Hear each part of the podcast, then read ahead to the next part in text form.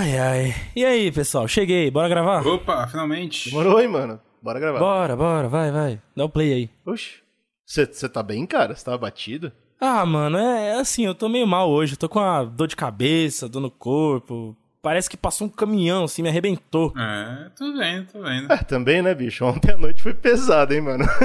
Opa, pode crer, pode crer. Que noite, ô. Dormi cedo, porra. Terminou a live ontem, eu já fui pra cama já. Tá doido? Você não lembra não, mano? Você não lembra de nada? Lembrar de quê? Tá doido? Mano, do rolê depois da live, a gente saiu pra comprar cigarro, aquela história lá. Não, nada. que cigarro? Nem fumo, tá louco? Não rolou nada disso. Porra, você não lembra de nada mesmo? Depois que a gente colou na igreja, que tava destrancado, a gente entrou de noite lá. Não, nada. Xi, nem fala disso aí, cara. Vai dar BO do caramba. O que rolou na igreja fica lá. Deixa a isso quieto. É, pode O crer. que que vocês estão falando? Vocês tão doidos, velho? Eu não fiz nada ontem. Que porra de igreja, você tá louco? Pô, tô impressionado, Brunão. Deu certo mesmo. Eu falei, pô, o pai é bravo, ele não vai lembrar dela não, pô. Relaxa. Do que cacete vocês estão falando, velho? É bom dar o papo logo, avisar que que porra que vocês estão falando, porque eu tô ficando puto Ô, aqui, hein? Relaxa, tá tudo bem. O Brunão que descolou as fitas, mano. Tem uma, uma sequência de palavras, ô Lilo, que quando eu falo, você fica de boa, fica pianinho, faz o que a gente manda, esquece das coisas depois. É tranquilo, cara. Uma coisa que a gente tá estudando aqui. Tá maluco, cara? Que porra é essa? Vai se fuder, mano. Vai, você, Ô, você, ô, ô, essa louquice calma. do cara. Você entrou na do Calma. Eugênio, né? Fica falando essas porra de conspiração Calma, aí. Tranquilo, cara. A gente não fez nada demais com você, não. Foi tudo na amizade, na broderagem, limpinho. Não, não, pode parar aqui agora. Vou quebrar essa porra toda aqui com esse papo do cacete. Não tô gostando desse papo aqui, não, hein? Tô ficando puto. Brunão, ele tá ficando nervoso, mano. Calma, cara. Deixa com o pai que eu vou acalmar a fera. Fica tranquilo. Cala a boca, Bruno. Vai se fuder, mano. Você é esse filho da puta do cara. Quer tomar uma brejinha gelada?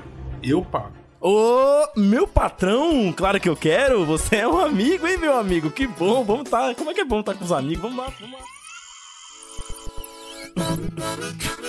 Você está ouvindo o Zcast.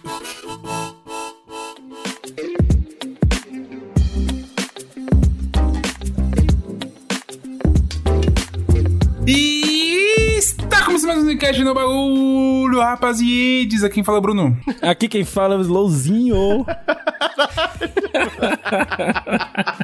Cara, eu Tava com saudade do Slowzinho, né? preparou o terreno, mas o Slowzinho que me fudeu, velho. Falta só quem agora? Cacete, aqui que eu Quem falo? Eugênio, mano. Pô. Ah, o cara quebrou a corrida, a thread, quebrou a mas qual era a thread. thread? Qual era a thread, desgraçado? Eu não fiquei Thread da alegria, cara. Thread da de alegria. insanidade, amigão. É isso. Valeu. Lavaram a mente de vocês, por acaso? Puta, cara, essa pauta lavou um pouco a minha mente. A gente decidiu gravar um teminha mais tranquilo, né? Sair um pouquinho da história. Opa, Ou, ou não. hein? Sai um pouquinho da não, ciência, cara, sei ou não. não. Mas a gente É decidiu verdade. falar de uma coisa que, que o povo tava pedindo faz tempo. Né, mano? MK Ultra, olha só esse nome, já diz, né? Já, já, já vem o que na sua cabeça? Jack Bauer, o que, que mais que vem? Caralho, Jack X. Bauer? Caralho, Jack Bauer não Vem. vem na minha cabeça. É O Jack Bauer não vem de forma nenhuma na minha cabeça. Porra, velho. cara, Só pensando em. Jason Bourne? Borne, Borne foi bom também.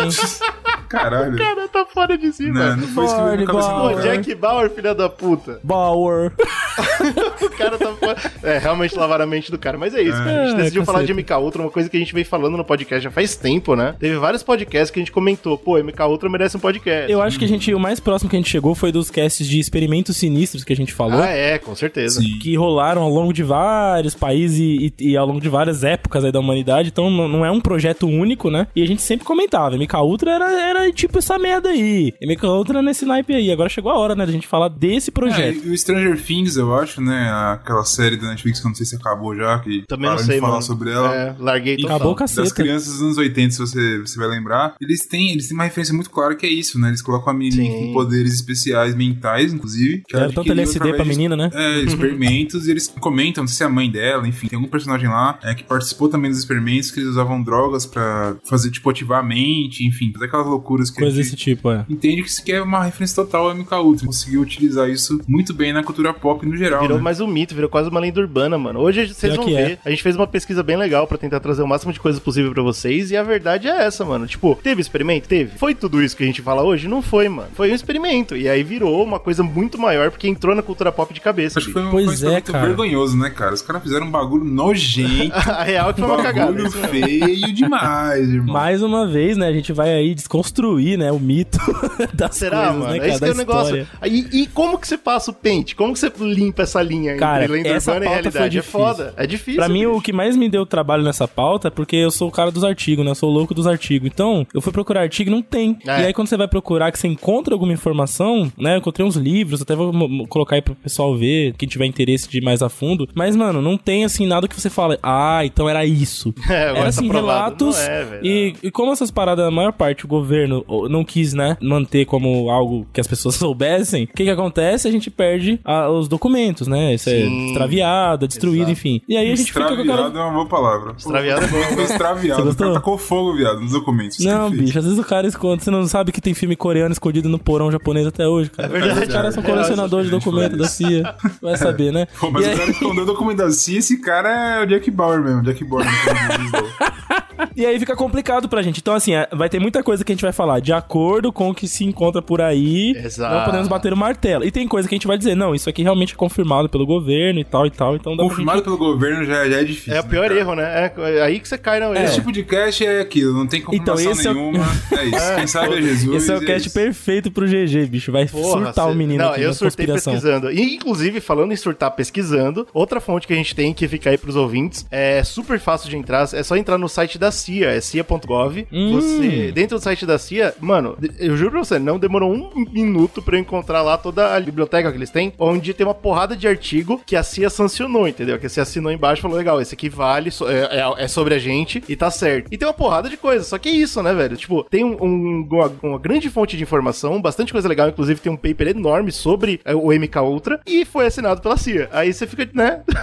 legal. É o criminoso assinou, fui eu que fiz. É foda, sabe? Mas assim, é legal. Tipo, e até teve um caso engraçado, né? Porque quando eu mandei pros meninos, esse, esse PDF chama A Procura do, do Candidato Manchuriano, né? Que é o, é o filme lá que tem sobre exatamente isso. Sobre pessoas que passaram por esse MK Ultra e se tornaram super soldados. E chama esse, esse é o nome do paper. Na hora que eu mandei pros caras, um dia depois tava fora do ar, né? E a gente achou que, porra, Verdade, cara. a Eu CIA, falei, a CIA porra. tá rápida mesmo. Não, o meu alívio foi que não deu tempo de eu abrir esse arquivo. Então meu IP não tá lá. Foi meu alívio. E o meu que fiquei dando F5 até abrir de. Mas, mas felizmente, felizmente já tá online de novo, assim, é bem legal e tem muita informação, é bem denso até. Então eu recomendo pra quem tem muito. Inclusive, ô, Cia, já que você tá atrás. ouvindo aqui, presta atenção, eu não, nem vi esse documento, hein? Nem sei de nada. We're good, we're good. Come to Brasil. Como chama o Brasil? Carnaval, caipirinha. Ah, não, Tudo velho. liberado. Tudo all, all liberated. A CIA gastou milhões de dólares contratando videntes para espionar os soviéticos durante a Guerra Fria. Só pra contextualizar, a, o MK Ultra ele foi de 1953 até 73, então ele ficou 20 anos aí em atividade, fazendo as, as baguncinhas dele lá. O que a gente foi pesquisar e, tipo, entender melhor é, tipo, o que que motivou os caras a fazerem merda. Não necessariamente que o ser humano precise de alguma motivação muito incrível pra fazer bosta, mas Ah, não, não. a, a história mostra O, o que ser humano, ele, ele nasce com esse ímpeto. ele, ele nasce com isso, Fazer cara. Ele merda. fala assim, porra, peraí, hoje tá aí um dia de sol, vou fazer merda. Aí tá chovendo. Mas eu vou te falar, tá chovendo, vou fazer merda. Mas ele ele falar, busca cara. Desculpa, entendeu? Ele busca Um dos, desculpa. uma das maiores desculpas, ou um dos maiores impulsos pro ser humano fazer merda é ódio, né? Sempre uma Ah, coisa é muito forte. Antes de 53, foi um ódio muito grande na Segunda Guerra, né? Exato. E os Estados Unidos tava. Eu acho que os Estados Unidos tava precisando de uma desculpa legal mesmo pra começar a cagar no resto do mundo. E, Uhum. e o nazismo deu, né? E aí, uma, uma das conspirações que rolam, e eu, eu vou trazer algumas nesse cast, mas uma das paradas que o pessoal fala por trás, aí isso a CIA não concorda de forma nenhuma, tá? Ah, claro. Mas é que quando eles invadiram, e quando eles finalmente venceram a batalha e derrubaram o nazismo, teve aquela é, ruptura e aquela divisão, né? Parte da ciência foi pros Estados Unidos, parte da ciência foi pra Rússia. E aí vai gerar Isso. a Guerra Fria que o Brunão vai falar legal aí. Só que, quando eles chegaram, uma das coisas que se levanta, que se acredita, é que eles encontraram lá, nos campos de concentração nazistas, esses testes, entendeu? Testes de domínio mental, testes de lavagem cerebral, de apagar memória, essas paradas assim. Você, eh, se você for, pro- for a fundo, a gente até já comentou disso em outros casts, inclusive na nossa quadrilogia de nazismo, né? Isso mesmo. Então vai ouvir, que tá muito bom. mesmo. A gente fala do Joseph Mengele, né? Que era o conhecido como Anjo da Morte. Morte. O cara, ele fazia experimento ali É, ele fazia que de não tudo, está no gibi. Que não- Sai lugar nenhum. aí- Meu Tem um amigo, cara ele que fazia fala assim, cara, esse cara aqui bagunçou. Ele veio pra terra e bagunçou legal, Foi esse fez cara. merda. Foi esse maluco aí. E aí você vê, uma das coisas que levanta-se é que assim, a gente, é, o, o Slow citou bem, um dos podcasts que a gente faz sobre nazismo, que é muito bom, é sobre a... a- Simbologia. Ah, é. Simbologia, exatamente. E eles escondiam, né? Tinha, bom, pelo menos a gente fala hoje que eles escondiam o sinal do nazismo na xícara de café, tinha essa fita toda, né? Que a pessoa tava sempre cercada pelas runas e tal. E aí a ideia é dentro da conspiração, tá, galera? Eu não tô falando que é verdade. Mas a ideia é que eles conseguiram convencer a Alemanha inteira que aquilo que eles estavam fazendo tava legal, graças a isso. Tipo, a uma lavagem cerebral, tá ligado? Eles foram eh, colocando isso dentro da cabeça das pessoas. Então aqueles soldados que falam, ah, não é culpa minha, eu tava só seguindo ordem, os caras tava tudo sobre lavagem cerebral. Isso é uma das ideias. Olha, É. dentro do contexto da psicologia, a gente tá vendo Coloca o óculos, óculos de Freud. algo muito Freud, algo muito próximo disso tá acontecendo no Brasil. Essa lavagem Exato, cerebral, ela exatamente, acontece. exatamente. Mas assim, existe uma diferença entre você ir lá e falar meia dúzia de palavras, enfiar uma agulha no cerebelo e a pessoa tá programada, e existe a diferença de você ficar gerando discursos e repetindo esse discurso na cabeça dela e não sei o que, nananã, Até que é o ela a gente vê acreditar que isso é verdade, Brasil, né? E É. a gente cria esse bando de, de gadão aí, incrível. Bando de gadão. É o que aconteceu na eu acho Alemanha. que um, que um ótimo cast que a gente gravou, se não me engano, foi no de experimentos sinistros, alguma coisa assim, que não lembro o nome. Mas a gente fala do experimento, eu não vou lembrar o nome, acho que é Miller. Mas enfim, o que ele fez foi tentar estudar e entender a galera do- dos nazistas, que não eram necessariamente o Hitler e o, sei lá, os caras pica. Ela é de eram os Milgram. caras que estavam. É o Milgram, exatamente. Uhum, ele tava tentando estudar, tipo, por Falamos que, que os caras que eram. faziam as atrocidades que eles faziam. Quando você tentava, tipo, quando você foi o julgamento de Nuremberg, por exemplo, os caras, mano, eu fiz o que tava sendo man- mandado. O cara falou pra mim assim, cara, mata o judeu. Clica nesse botão aqui e matar o judeu. E eu clicava sem é, necessariamente é, incubir essa culpa em mim. Eu incubia e tava me mandando, tá ligado? Tem um experimento sobre isso, que também foi um experimento que foi controverso, a gente já falou um cast sobre isso, inclusive. É, e foi muito bom. Vão atrás aí, que é Isso, bem legal. vão lá, É bem ouvir os legal, experimentos tipo assim. É, legal não é.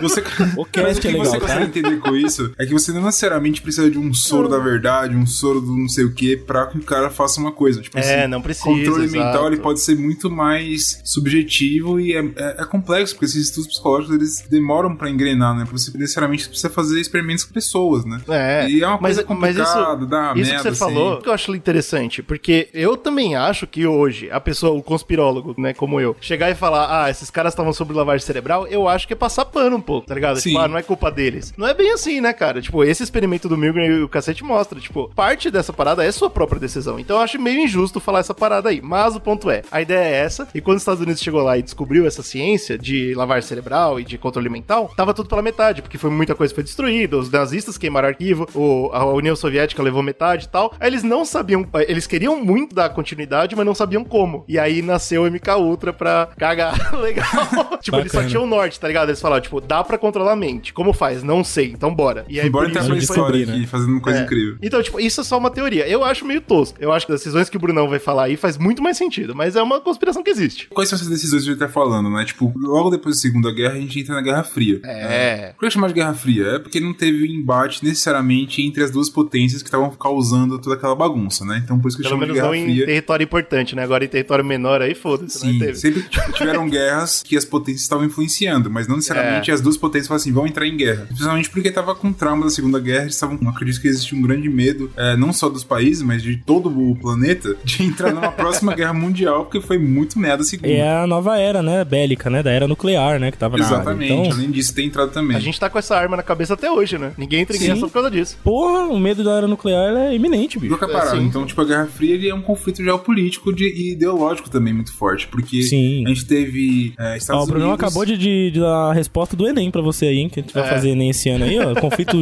político e ideológico. É Isso aí é verdade. 10 no Enem, bicho. 10 no Enem, que vale 100, 190 pontos, você tirou 10. Parabéns. É uma coisa por isso vez, né, caralho? É um passinho de, de É. grãozinho em grãozinho.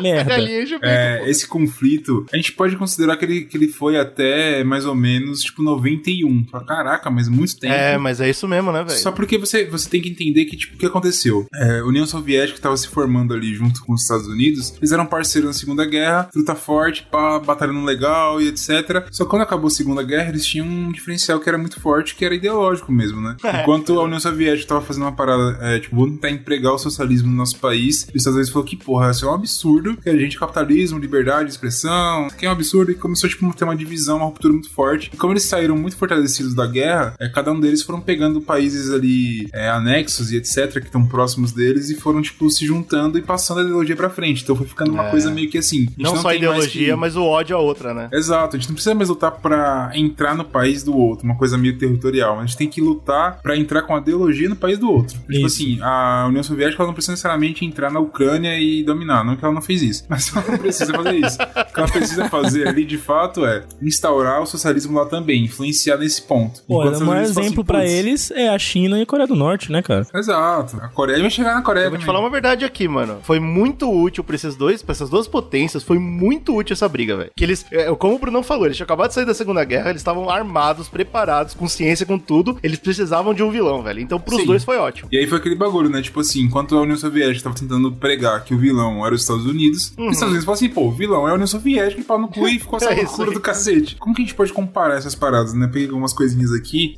anota aí pro Enem aí se você quer fazer, mas tem algumas paradinhas que são interessantes pra gente comparar. Por exemplo, é, Estados Unidos, depois da guerra, ele fez o plano Marshall, que é famoso pra caramba, que ele falou, pô, vamos recuperar a parte ocidental da Europa, que se fudeu na guerra, é, economicamente, então a gente vai precisar Mas, de mas recuperar como? Como? É- é capitalismo, é? Capitalismo total. Puro. Ah, Puro A gente vai dar grana pros caras. Pra mostrar vai, que tipo, funciona, pra Exato. mostrar que nós é brabo mesmo, pra mostrar que os caras devem a nós. Peraí, mas não, não foi do bom do coração deles? Nunca, Ah, nunca é, cara. Nunca é. Pode confiar que nunca é. Aliás, é E por a- isso que o socialismo falhou também, viu? Porque o coração Exato. do homem. É, Podre. é, peludo. E aí, a União Soviética falou o quê? Cara, vou fazer a mesma coisa. Criou a Comic Con, que é como se fosse o plano Marshall, só que, A tipo... Comic Con, já fui na Comic Con, Brunão. Isso, animal. Não, não é assim. Ela foi tentar fazer a recuperação econômica do, do leste europeu, que também foi fudido pela guerra. Então, tipo, foi... Mesma história, né, cara? A ideia é, eu vou dar dinheiro pra esses caras aqui, já que eu tô com um dinheiro sobrando aqui, pra, tipo, influenciar eles também, eles ficarem do meu lado. Então, tipo assim, pô, a Inglaterra, por exemplo, fala assim, pô, não vou me unir com a União Soviética agora, já que os Estados Unidos tá me dando grana pra me recuperar meu país, tá ligado? Claro, então, tipo assim, claro. seria muito cuzonice da minha parte eu fazer uma loucura dessa. E Assim como o Brasil forma- pensou, né? Como é que eu vou Exato. trair os Estados Unidos, que me deu uma siderúrgica? Uma Tá aqui, ó, inteira, toda ela. Inteirinha, todinha. Ah, Brasil. I think it's possible to brainwash, manipulate, coerce people to do just about anything. Healthy religion preserves a person's sense of free will, whereas destructive mind control cults do not want people to think for themselves. Under the right circumstances, most people can have their views manipulated and altered.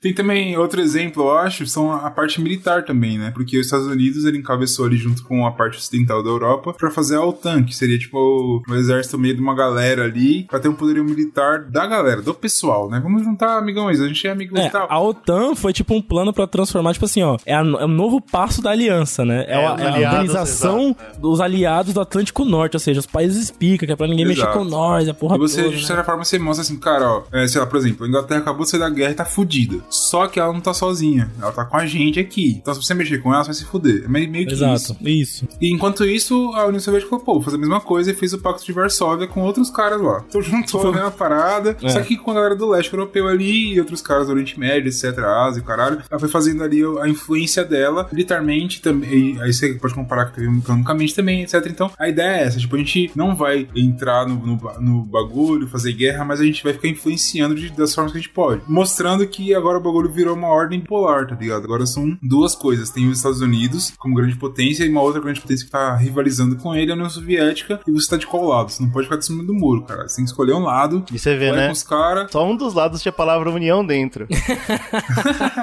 ou você tá com os Sobe Estados aí, sobe na Unidos, edição aí o você- hino. Sobe- ou- pode subir o hino da mãe Rússia. Puta, velho.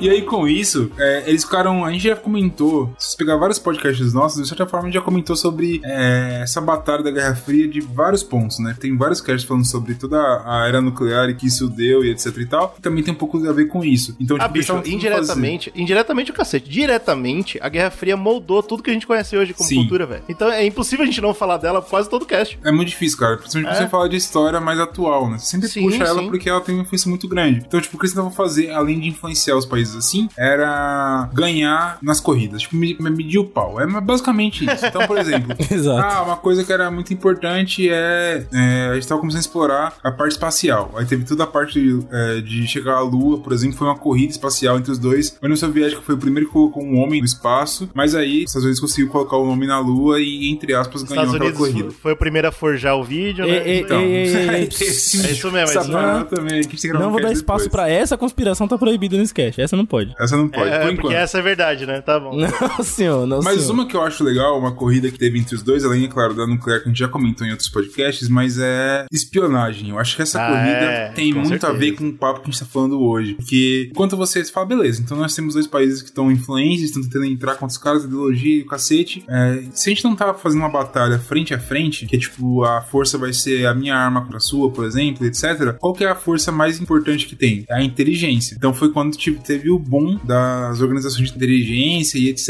e a gente viu os maiores absurdos e coisas incríveis acontecendo em relação a isso. Exato. Então você vai ter, por exemplo, a criação do A-6, que é do James Bond, olha aí. É inglesa, né? E é sempre assim. Britânica, né? É britânica, aí, Britânica, né? é, britânica. Geralmente você tem sempre duas organizações. Aqui é só meio que tudo por cima, a gente não precisa entrar agora nisso, mas só pra você entender. Por exemplo, na Inglaterra acho que é fácil porque tem o MI5 e o MI6. O MI5 é a inteligência interna. Então a gente faz a inteligência em relação a, a- o Reino, Ao que, o Reino ao Unido. que tá né? rolando aqui dentro, né? Exato. O MI6, ele é em relação ao externo. Então, essas são as interações do Reino Unido com o exterior, com os países, etc. Então, você tem esse exemplo, a CIA, por exemplo, é isso. né? O externo também. E teve a criação da CIA, já existia uma organização antes, que fazia mais a parte de inteligência, obviamente, mas teve a consolidação da CIA, essa parte da Guerra Fria, assim como teve a consolidação da KGB também, que era a pica pra caralho, que que, é era muito mais, muito mais da hora, muito mais da hora. KGB tinha coisa incrível, a gente vai falar daqui a pouco. Uma que eu acho legal a gente comentar também, que eu acho que foi muito forte, mas aqui é porque a gente acaba tendo meio que um microcosmo, é a Stasi. É como se fosse a KGB, tá ligado? Só que na Alemanha Oriental, porque teve a, a divisão da, da Alemanha lá, É uma farra do banheiro. fizeram as divisões. Só que a Stasi era tão pesada, eles consideram como uma das inteligências mais repressoras com, com, com o povo. Porque, cara, eu achei um dado aqui que diz que a cada 166 cidadãos, um era espião. Pra você ver o nível O de que, loucura. que é isso, meu amigo? Porra, que da hora, cara. Esse é o Que que de é loucura, isso, cara. velho? Ia ser muito melhor, né? Se a gente não vivesse uma realidade dessa, onde cada 150 brasileiros um é milícia. Aí é difícil, né, mano? Essa é a nossa, mas a deles é a era nossa. o espião, tá ligado? Tipo assim, se, se você parar pra pensar, é muito incrível isso, cara. Você tinha muito espião dentro da, da parada. Tanto que a gente tem muitas histórias incríveis, pesadas em relação a, tipo, entrar em Berlim, por exemplo. Por que, que Berlim era tão incrível? Porque Berlim, especificamente, você conseguia entrar pra Berlim Ocidental e Oriental. Tinha pessoas que moravam em um e trabalhavam em outro, etc. O buco tava fervilhando, era o capitalismo querendo Aham, puxar os caras pra sim. cá e vice-versa. Então você tinha No começo era muito- liberado, né? você tinha, exatamente, você tinha, tipo, muito espião, muita parada acontecendo, muitos espiões Que que, eram de fora, cara. que iam pra lá. Por isso que a gente tem histórias de espiões tão incríveis, especificamente em duplo, Berlim, um tá inferno, né, cara? Era um lugar infernal, cara, um lugar maluco. Todo mundo, não se podia confiar em ninguém em Berlim nessa época. Ninguém, zero. Exato. Se você para pensar assim, beleza, Bruno, então espionagem, a gente tem eh, os espiões, a gente lembra do James Bond, tá, e aí? Só que, tipo, espionagem, você tinha al- algumas formas de espionagem naquela época e hoje em dia, inclusive. Por exemplo, você tinha fotografias para aviões, então o cara pega um aviãozinho, passa no país inimigo lá, ou enfim, um país que você quer entender o que tá acontecendo, como tirar fotos. Opa, Essa é uma encontrei uma, forma- indústria aqui, olha que engraçado. Olha, aqui tem uma indústria aqui, um nuclear, por exemplo. Fala, Pô, Ah, show de um- bola, Um hein? tanque, um, um monte de tanque, que loucura. Isso é uma coisa que você fazia muito antigo. Muito antigo não, porque não tinha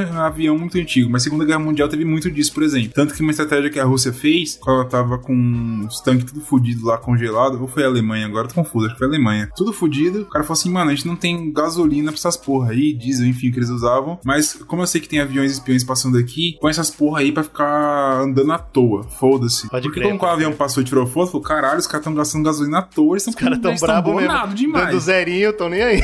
Enquanto, na verdade, os caras estavam fudidaço, tá ligado? Isso é uma forma de você utilizar a espionagem contra ela mesma, né? Exato. Mas enfim, isso é uma das formas. Outra forma são satélites, que até hoje, inclusive, são incríveis, né? A Dilma que eu diga. Estou fazendo tem- muito mais do que só tirar foto, hein? Já digo logo. É, aqui. então. Porra. Tem várias teorias. E tem outra. Antigamente, que é o... nessa época, uma curiosidade, é, os satélites, eles não tinham uma triangulação espacial ainda, porque não era um negócio muito difundido, né? Então, o que eles tinham que fazer? Os satélites que eram, os poucos que eram lançados, eles tinham uma cobertura é, limitada ali do globo, né? Porque eles tinham que ficar na órbita e tal, pra ir cobrindo, né, o globo. Então, os caras tinham que encher de receptores pra você passar, por exemplo, de um satélite que tá lá olhando a Rússia. Pra quem tá nos Estados Unidos, Unidos, você precisava, ao longo do caminho, ali no meio do caminho, encher de receptores de sinal pra você ir repassando, né? Como se fosse um repetidor de sinal. De Wi-Fi, que nem um repetidor Então os caras é. enchiam em momentos específicos, de acordo com os cálculos, eles botavam um monte de antena dessas porra de captador em aviões que iam cruzando o Oceano Pacífico, por exemplo, tá ligado? muito louco, né, mano? Pra ir distribuindo pra uma ilha que tem uma base americana, que dessa ilha vai lá pra Washington, tá ligado? É uma doideira, cara, nessa época. Que trampo, né, meu amigo? Que corno Tudo pra ouvir o, o cara tomando uma vodka lá e falando, ó, tô lá, tamo espionando. Toma vodka aí que eu tô vendo. ó, É ontem, né? O que você tava tomando ontem, eu tô vendo agora. É. Mas a parada mais legal é o Rio Mints, que eles falam, né? Rio Mints, lá que fala essa porra. Mas que é a parte dos humanos, que são os espiões James Bond, certo? Essa que é a parte que é mais incrível. Acho que, que assim, tem mais cara, a ver com o MK Ultra, inclusive, né? Exatamente, a gente precisa ter inteligência humana. Essa frase é incrível, Bruno. A gente tem que ter inteligência humana. Essa é a busca. mas é, é o que isso. faltava, né? É o que faltava mesmo. Não, mas isso falta até hoje, Ainda falta, ainda falta. Mas é como eles chamam, né? Tipo, inteligência humana, que é, por exemplo, você colocar um cara num pico e ele trocando ideia, por exemplo, ele descobrir uma coisa incrível e conseguir falar pras pessoas que estavam precisando daquela informação. Por exemplo, ah, eu vou treinar é, esse maluco aqui americano pra falar russo sem sotaque, pra conseguir se entrar na sociedade russa, entender como funciona a sociedade russa. Pra virar, tipo, ministro da, da defesa e pronto, né? Agora Sim. vencer uma guerra. Exatamente, fazer isso que é a parte mais incrível. Eu tava dando É. uma olhada por cima, inclusive a gente tem que gravar de alguma forma um cast sobre espionagem, porque é muito foda, tem muita informação da É hora. muito louco. Só que é muito difícil de estudar, porque assim, geralmente coisas de espionagem que estão acontecendo hoje vão ser abertas pro público mesmo daqui a 10 anos, tá ligado? Então você sempre estuda o né, passado, mano? de certa forma. É, então, tipo, é meio sim. foda, mas enfim. Porque tem leis, né? Leis que protegem essas informações no Estado. Inclusive, eu vi essa semana, comparando aí essas leis, tem uma lei no Brasil que permite que o presidente do Brasil, nosso né, grande presidente atual, esconda a carteira de vacinação dele por 100 anos. Pois uma- e ele fez, né? E ele fez, e ele, É. e ele ativou a lei, falou: eu vou esconder por 100 anos, ninguém vai poder abrir minha carteirinha de, de vacinação.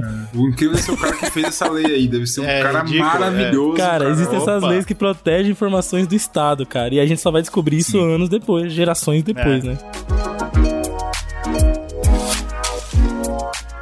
Tava vendo uma comparação mais ou menos entre KGB e MI6, por exemplo, e a KGB era muito insana, velho. Não é à toa que a KGB é, tipo, É essa parte de espionagem humana é uma das mais picas do, do universo, já viu, tá ligado? Tipo, a história conspirou pra fazer uma parada incrível, assim, de, de loucura, tá ligado? Muito doido. Vai gerar filme pro resto da, da eternidade da, da humanidade. Pro resto da eternidade, mano. Porque a KGB, eles tinham um, um esquema que era muito agressivo. Esse exemplo que eu dei agora, por exemplo, você pegar um cara, ele estudar uma língua, ele aprender a parada, a KGB, ele tinha um... Vou até falar o nome aqui, tá? É Gaxina. Enfim, era um pico de treinamento. Primeiro que assim, pra você, você entrava, ah, eu quero ser espião, show de bola. Você estudava alguns anos lá, dois anos, uma parada assim. Estudava um tempo, via se você tinha aptidão e etc. E eu tava comparando com o MI6, o MI6 o MI6 geralmente pegava de faculdades muito famosas. Tipo Cambridge, por exemplo. A Rússia não tinha muito isso, tá ligado? Qualquer plantador de batata serve. É, a parada é que o cara tem que ser bom e dane-se se ele tá na universidade ou não, e que se foda. Eles iam buscando por perfil do cara e tal. Aí o cara estudava um tempo, falava assim: show de bola, você está preparado pra ser um espião.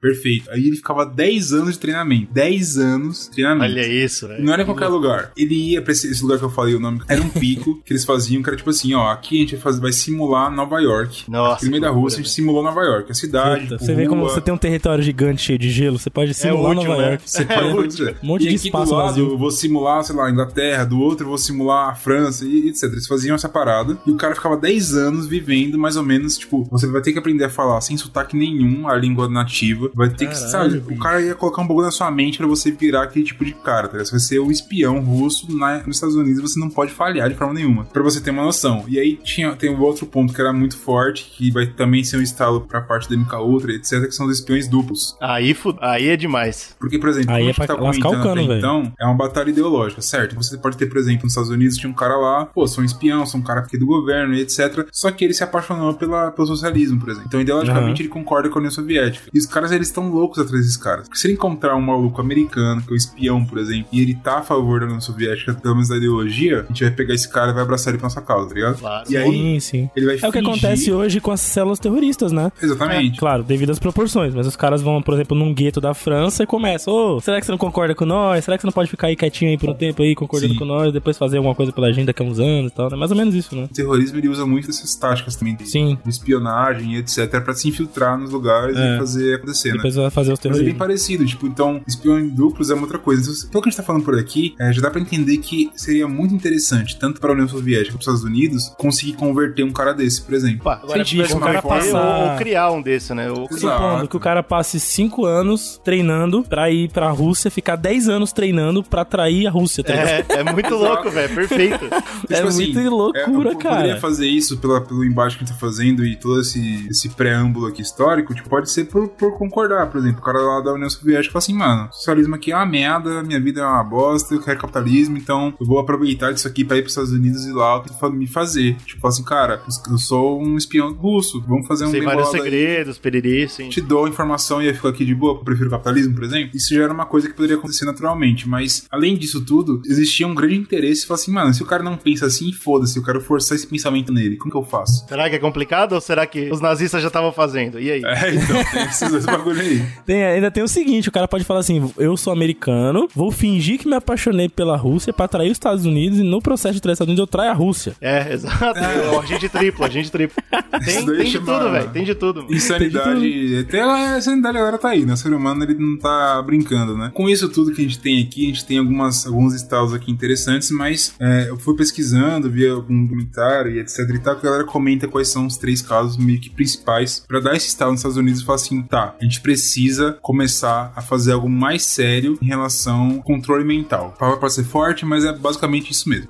Qual que foi a ideia? O primeiro caso que chama muita atenção, logo depois do Stalin conseguir lá fazer a revolução dele, etc., teve o grande expurgo na União Soviética, que foi o quê? O Stalin pegou opositores deles, que eram bolcheviques também, assim como ele, entre aspas, ajudaram ele pra caramba, Uhum. e fez um julgamento pra esses caras, que foi televisionado e o caralho, e todos eles meio que confessaram que tinham cagado no pau, queriam trair o Stalin e etc. Isso foi meio que um choque, porque uma galera ficou assim, pô, que estranho, né, cara? Esses Você caras não esperaria, né? É, Esses caras tipo, Porque, tipo, galera. aquela época, pra quem não tá entendendo a parte histórica, o Stalin não ia falar, pô, legal, você confessou, então tá tudo bem. Não, não. Você se É. confessar era, era pedir pra morrer. Exato. E a galera chegou e confessou, bicho. Confessou, Pois falou é, assim, ah, é. fiz mesmo, eu planejei contra o Stalin, sou merda, etc. É E muito doido isso. E tem uma coisa muito forte, que é um cara que é bastante famoso também, que talvez um dia mereça um cast, que é o Trotsky, que existe a galera falando, ah, trotskismo, stalinismo e etc, porque ele também é um teórico socialista e etc, que era russo, e tava lá junto com o Stalin no começo e etc, e ele foge da, da Rússia, vai pro México, e lá no México ele tem, você consegue encontrar, inclusive, encontrei um vídeo dele, que é sobre isso, falando sobre esses processos de Moscou que aconteceu, e ele tá falando assim, mano, pô, o Stalin é um merda, isso daí não é socialismo de verdade, etc. Tem muito Esses disso caras também, aí né? que estão sendo confessando que vão ser mortos são caras bacanas pra caramba e etc. Então, e tipo, isso causa aquela toda aquela conspiração. Tipo, essa galera tá indo e confessando alguma parada, provavelmente sofreram alguma coisa pra confessarem. Pelo menos foi isso que os Estados Unidos pensou, né? Falou, mano, Exato. esses caras não estão fazendo de graça isso aí. Peraí, será que o- a, União Soviética conseguiu fazer qualquer tipo de coisa, seja química, enfim, algum método pra conseguir mudar a cabeça do cara, fazer um controle mental em que ele confesse algo que ele não queria confessar no primeiro momento? É. E isso é um que chama negócio, atenção. um termo que tava rodando muito aí, que era o soro da verdade, né? Soro da velho? verdade, várias É. paradinhas nesse sentido. Ah, e aí, tal do soro que- da verdade. O que eu acho legal desse caso todo é porque me remeteu muito quando eu tava estudando é o livro 1984, que é um livro que você deveria ler se você nunca leu. Vai, quando acabar o cast aqui, vai atrás. Compra, lê, do George Orwell, você não vai se arrepender, o livro é Muito incrível. bom. Pode tocar o hino do, do socialismo de novo ou não pode não? então, nesse, o, que é, o que é engraçado é porque mostra uma crítica muito forte. É, ele, ele faz uma crítica ao fascismo também, etc. Mas ele faz uma crítica muito forte nesse livro à União Soviética mesmo. Aquele, aquele conceito todo que eles criaram do socialismo do Stalin, né? Do stalinismo ali. Ele faz uma crítica muito ferrenha ao que Ah, ele ele é criou. vilão. E o que eu acho interessante é porque ele coloca um personagem principal, tem o grande irmão, que, né? Daí que veio o Big Brother. Olha que loucura. Como a gente perturbou tudo. Né, você ver como hoje em dia a gente tá no, sei lá, que a gente tá vivendo. Mas a parada é que é- o que é interessante é que você tem um cara que ele quer escrever e ele não pode se expressar e ele trabalha no Ministério da Verdade, que é uma parada que eles colocam lá, e ele, ele o dia inteiro ele fica pegando notícias que acontecem e mentindo sobre notícias. Ele apaga a notícia e refaz e etc. Você vê que a parada é muito perturbada que tá acontecendo ali, que existe uma manipulação do Estado muito forte em relação ao que, que é verdade ou não. E que se o Estado tá falando e ele tá forçando isso goela abaixo, você vai aceitar, tá ligado? Não tem como você fazer. Só que esse cara ele trabalha aí. Então ele tem essa parada, tem um monte de bagulho de controle mental que no livro coloca, como por exemplo, você vê um grande líder falando pra você numa televisão, você fica assistindo aquela parada, você é vigiado o tempo todo e etc. E passa uma parte grande do livro em que ele começa a se, a se a, tipo, tipo, acordar, né, daquela situação toda, e ele vai ser o quê? Torturado pra caralho pra mudar a concepção dele do que é verdade. Tipo, a verdade pra Uhum. ele era que o governo é vilão e etc, as coisas estão erradas, eu preciso fazer alguma coisa, e os caras colocam ele pra, tipo, falar que 2 mais 2 é 5, não 4. E acreditar nisso, não é só falar. E ele mostra toda essa caminhada do cara sendo torturado pra aceitar essa parada. Você vê a complexidade, como não é uma coisa, como por exemplo, a gente falou, o soro da verdade. É uma coisa muito mais complexa do que isso, tá ligado? Você pode fazer simplesmente através da força, é, do discurso e etc. Então, tipo, eu achei muito foda e mostra como esse livro é genial, conta de tudo que a gente tá falando aqui, historicamente, tem um impacto muito grande. É, e Eu mostra o peso dessa batalha, né? Sim. O que, o, que- o que o Brunão falou aí tudo é o poder de uma ideologia. O quanto você consegue forçar alguma ideia e ela se tornar verdade. Então, explicando isso, você entende a batalha que eles estavam tratando. Os Exato. Estados Unidos e a União Soviética. Era isso. Era isso pro mundo inteiro. Aham, E, e eu acho legal é porque, tipo, basicamente o que ele fala é que a União Soviética, nessa metáfora que ele faz com o livro ali, basicamente isso, né? Tipo, ele entende que eles usavam desses métodos de tipo, colocar o cara, fazer tortura psicológica e física no cara até ele acreditar numa outra verdade. O outro caso que é muito forte também, que eles comentam, é do cardeal Joseph Minzent. Não sei falar o nome dele, ele é um cara húngaro, ele é um cardeal da Igreja Católica, uma autoridade pica, ele é influente pra caralho na Hungria, e ele não queria Pra aceitar... quem não tá ligado, o cardeal é o cara que pode é, se inscrever pra virar papa, né? Sim, É, De tão não é pouca coisa. É. Ele era muito pica na Hungria e ele não queria aceitar a influência da- do comunismo e da União Soviética na Hungria. Quando você tem é, essa influência religiosa, você é, é muito influente, né? Não é à toa, por exemplo, que nas eleições você vai ver tanto Bolsonaro ainda na igreja evangélica, quanto os outros caras que estavam contra ele lá, Haddad, enfim, todo mundo vai. Não, mas Bruno, cara. Bruno, aí você tá pesando. Não, o cara é temente a Deus, porra. O cara, o cara é um Ah, cristão de verdade. Enfim, pode ser. ah, que é, seja, esse, é, não esse é de verdade mesmo, é verdade. É, Mas a então, parada entendeu? é que- O Bruno tá O forçando. nome dele é Messias, né, pô? É, tá É vendo? verdade. Então peraí, né? Enfim, a parada é que a galera entende que, por mais que se- seja Messias ou não seja, a parada é que você tem que entender que se você tá querendo ser um político daquela sociedade, você tem que, no mínimo, mostrar pro povo que você vai estar junto com os É caras tão ali. idiota quanto eles, é, exatamente. Então você tem, tipo, a influência da, da igreja, seja qual seja a igreja, é muito forte na sociedade, então isso é importante. Então ele, ele tinha um impacto político muito forte também, apesar de ser cardeal, é isso que eu tô querendo dizer. E ele foi preso pelos comunistas, obviamente, foi torturado psicologicamente pra caralho, e ele fez um discurso falando que, porra, não, eu sou na verdade um agente americano, quero trair o, o povo olha da Hungria, sou muito doido e etc. É, e pelo que eu tava pesquisando do que foi tipo, que eles fizeram, basicamente foi tipo privação de sono, deixou o cara pelado lá numa cela, sem saber o que tá se é dia ou noite, deixou o cara doidão e etc. E ele acabou confessando. O que é o impactante é porque ele é um cara religioso, um cardeal, então ele seria, entre aspas, seria um cara inquebrável e ele foi quebrado por alguma coisa que a União Soviética fez. Então teve o outro alerta. Falou, cara, os caras quebraram um cardeal pica na Hungria. Isso é. Só pode ser alguma coisa, sei lá, um soro maluco. É, agora é certeza que eles têm alguma coisa, né? Exato, então foi um outro estalo que eles deram. E teve mais um que foi justamente na Guerra da Coreia. Que aqui a gente pode até complementar um pouquinho do que a gente estava dizendo sobre as influências, etc. Apesar de não ter guerras, esses governos eles estavam investindo em guerras menores fora do território deles. Então, por exemplo, na Coreia, teve uma guerra que foi entre a Coreia do Norte e do Sul, enquanto os Estados Unidos estavam lá apoiando a Coreia do Sul, a União Soviética e a Coreia do Norte, que até hoje existe a divisão, enfim, militar pra caralho. É, tem a não- Coreia do Sul e a Coreia de verdade. é, pode ser.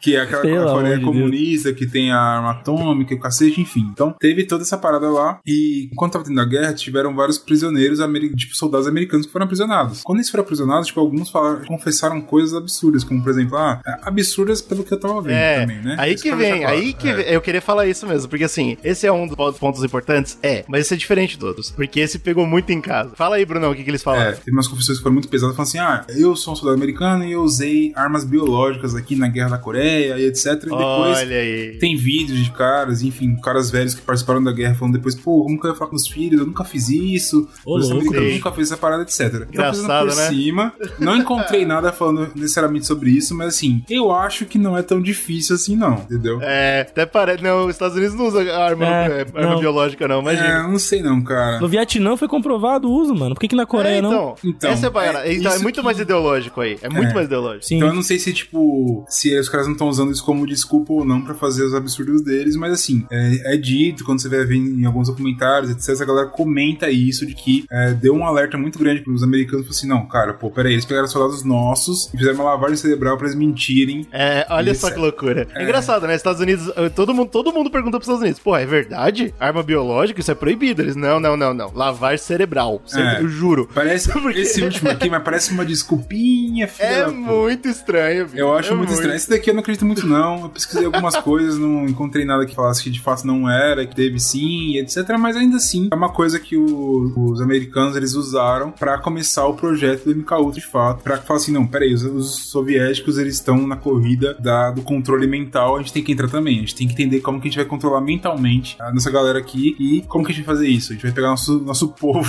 e a gente vai foder com eles. Basicamente Foda. isso. É engraçado porque assim, a gente. Eu concordo com o Brunão, faz todo sentido que essa foi realmente a gota d'água. Inclusive, se você olhar a linha do tempo, é mesmo. Mas é, é a gota d'água pro MK Ultra, né? Tipo, o, o Slow vai falar, inclusive, que teve outros nomes, já existia esse projeto antes. Mas é depois dessa, depois dessa revelação aí que eles, eles criam o MK Ultra. Mas eu acho interessante falar sobre isso, porque depois eu vou trazer de volta, tá? Então eu queria marcar pros ouvintes aí, ó. É arma biológica MK Ultra. Foi o primeiro motivo grande, tá bom? Aí depois eu volto aí. Pode ficar tranquilo. Mente humana. A ferramenta mais poderosa à face da Terra. A sua capacidade para criar ou destruir é ilimitada.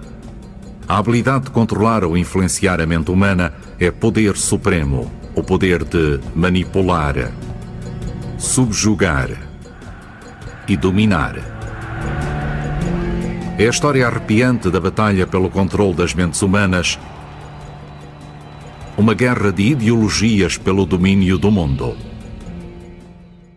Como o Gigi falou, né? Já existia esse projeto. Porque assim que acaba a Segunda Guerra Mundial, que a galera tava naquela pilha da loucura que aconteceu, né, cara? É, eles criaram um departamento do governo chamado Agência Conjunta de Objetivos de Inteligência. Caralho. E aí, É, é, é que nem o mini- Ministério da Família, tipo isso.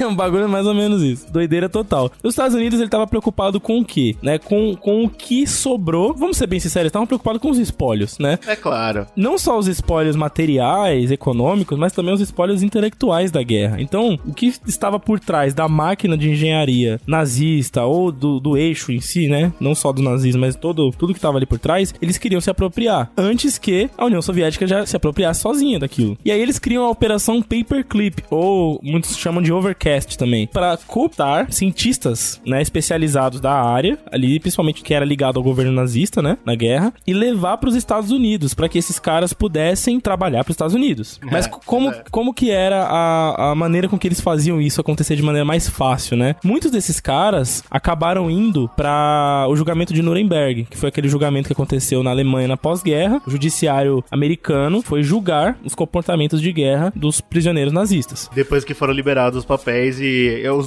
foram, foi dado nome aos bois, né? Tipo, foi esse Exato. cara que supervisionou tal campo. Ah, então vamos julgar Vamos esse pegar cara. esse cara. Então, tipo, os soldados da- do exército, por exemplo, da Luftwaffe, esse tipo de coisa, foram todos absolvidos porque eles eram soldados. Mas aí, sei lá, engenheiro que produziu coisas que mataram pessoas, sei lá, juízes que colocaram na condenação um monte de judeus, ciganos, homossexuais, um monte de coisa assim, todos esses caíram na malha do julgamento e muitos deles foram condenados à pena máxima de crime de guerra, que é enforcamento e é até hoje, Pois né? é, mano. Acho que foi a última vez que a gente enforcou politicamente. Eu acho que sim, se bem que teve o do Tipo, Saddam Hussein, né? Teve do Saddam Ah, é? Hussein. E aí, o que, que, que estavam de olho? Os caras que eram especializados principalmente nos foguetes V1, V2, que eram aqueles foguetes que, que os nazistas usavam na- nas batalhas e que eram excelentes, A né? maior parte, né, da, da máquina de guerra nazista era extremamente eficiente, né? Os Exato. tanques, os, os A foguetes, parte da tudo. engenharia deles eram muito boas mesmo. Até hoje, a Alemanha é um país de excelência na, na área científica, E industrial. aí né? você imagina os Estados Unidos, né? Tá lá fazendo o, o julgamento. Vai matar essa galera? É, Peraí. entendeu? Os caras, puta, vamos. que- aí então, aí que entra, Vamos né? A maneira matar. como eles podem cooptar os caras. Que aí que tá o termo, não é raptar, é cooptar. É assim, ó, meu irmão, você tem duas opções. Você trabalha o V1 e V2 pro, pra América, por Tio Sam, ou, Ou você você vai pra forca, patrão. Você É. escolhe. Cooptar pra mim é controle mental já.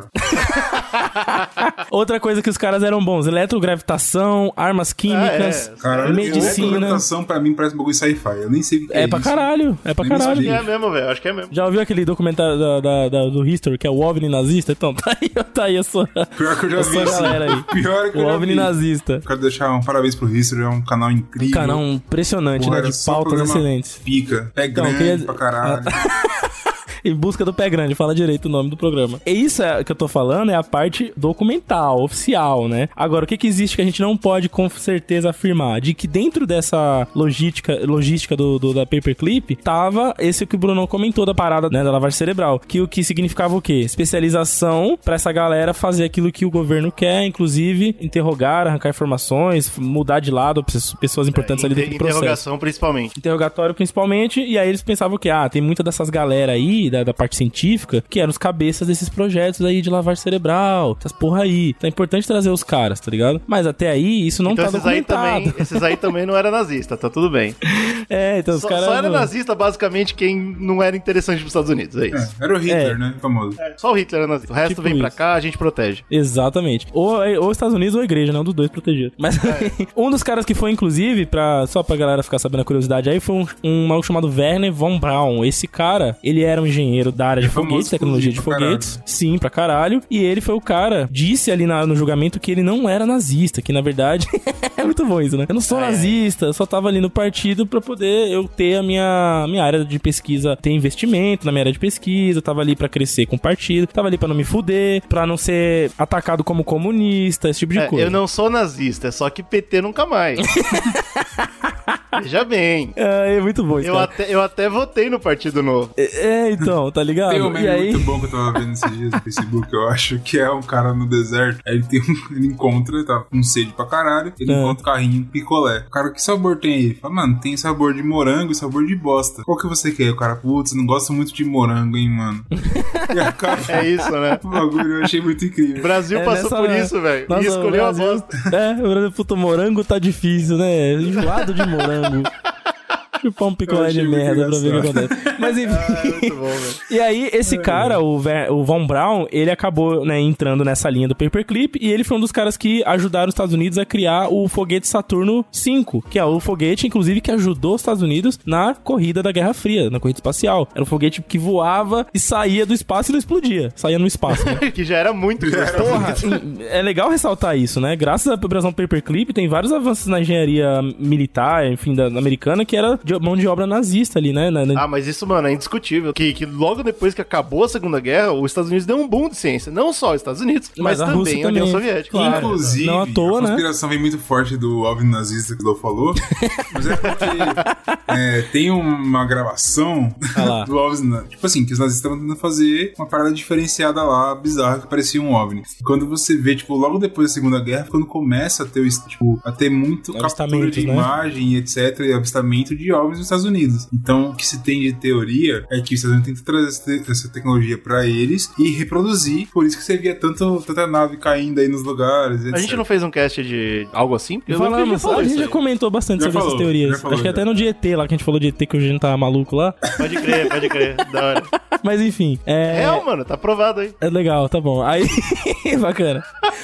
Vários outros projetos secretos americanos surgiram a partir da Paperclip. Por quê, né? A partir daí você tinha, teoricamente, a linha de, do que você poderia trabalhar, né? Com esse bagulho de lavagem cerebral, esse bagulho de engenharia militar, enfim. E aí, o, que o Eugênio comentou, o projeto Shatter o, é, é um projeto, por exemplo, criado em 47. A gente tem o projeto Bluebird, que foi criado em 50. Depois foi renomeado pra Artichoke, né? 51. E É, esse... o Artichoke, acho que ele é o mais famoso, é tipo, é o maior antes do Mika Ultra, né? Porque ele foi, ele foi bem mais focado em violência, interrogatório mesmo. Olha o nome, de, né, tipo, viado? Vamos tirar a informação do ser humano de qualquer jeito. O Artichoke tinha muito disso. Pois é, e aí a MK Ultra ela surge como meio que bebendo da fonte dessas, né? Tinha algumas Exato. coisas que já envolvia. A gente sabe que ali no século XX, nos anos 30 pra frente, começou a mecânica quântica, então os caras queriam mexer com essa porra aí também. Tinha um pouco mais de ciência envolvida. É. né? A real é essa. É, essa é a brisa. Os caras tava brisando muito louco na ciência e falando, pô, talvez a gente consiga beber dessas, desses projetos secretos pra fazer uma coisa mais científica e tal. E aí, a, a propósito, né, surge então a MK Ultra, e o propósito dela era estudar o controle mental, essa, essa vibe do interrogatório, pra poder, tipo, é, melhorar ela e tal, e modificação de comportamento. Modificação de comportamento, que a gente também já falou aqui no Zcast. So- é, foi inclusive na- no podcast de Experimentos Terríveis. É, A gente recomenda muito, é um bom podcast. É, sim. A gente Experimentos fala terríveis. Vamos mudar o sobre- nome do é, cast agora, Experimentos terríveis. O cara que tentou recondicionar a criança, né, cara? E Era muito isso. É, a parada de controle mental não funciona de graça. É recondicionamento cerebral. Então você dá muito um tipo de impulso, você dá muito uma informação, e aí você conecta conecta essa informação a algum tipo de atitude ou comportamento que a pessoa vai ter. É assim que você consegue. Se você consegue moldar isso, aí tem aquilo lá que o Brunão falou, por exemplo. Pô, tem um cara que tá moscando lá e você faz um flash na cara dele e ele mata o presidente. É, é isso que você quer procurar. Então é isso que estavam tentando fazer.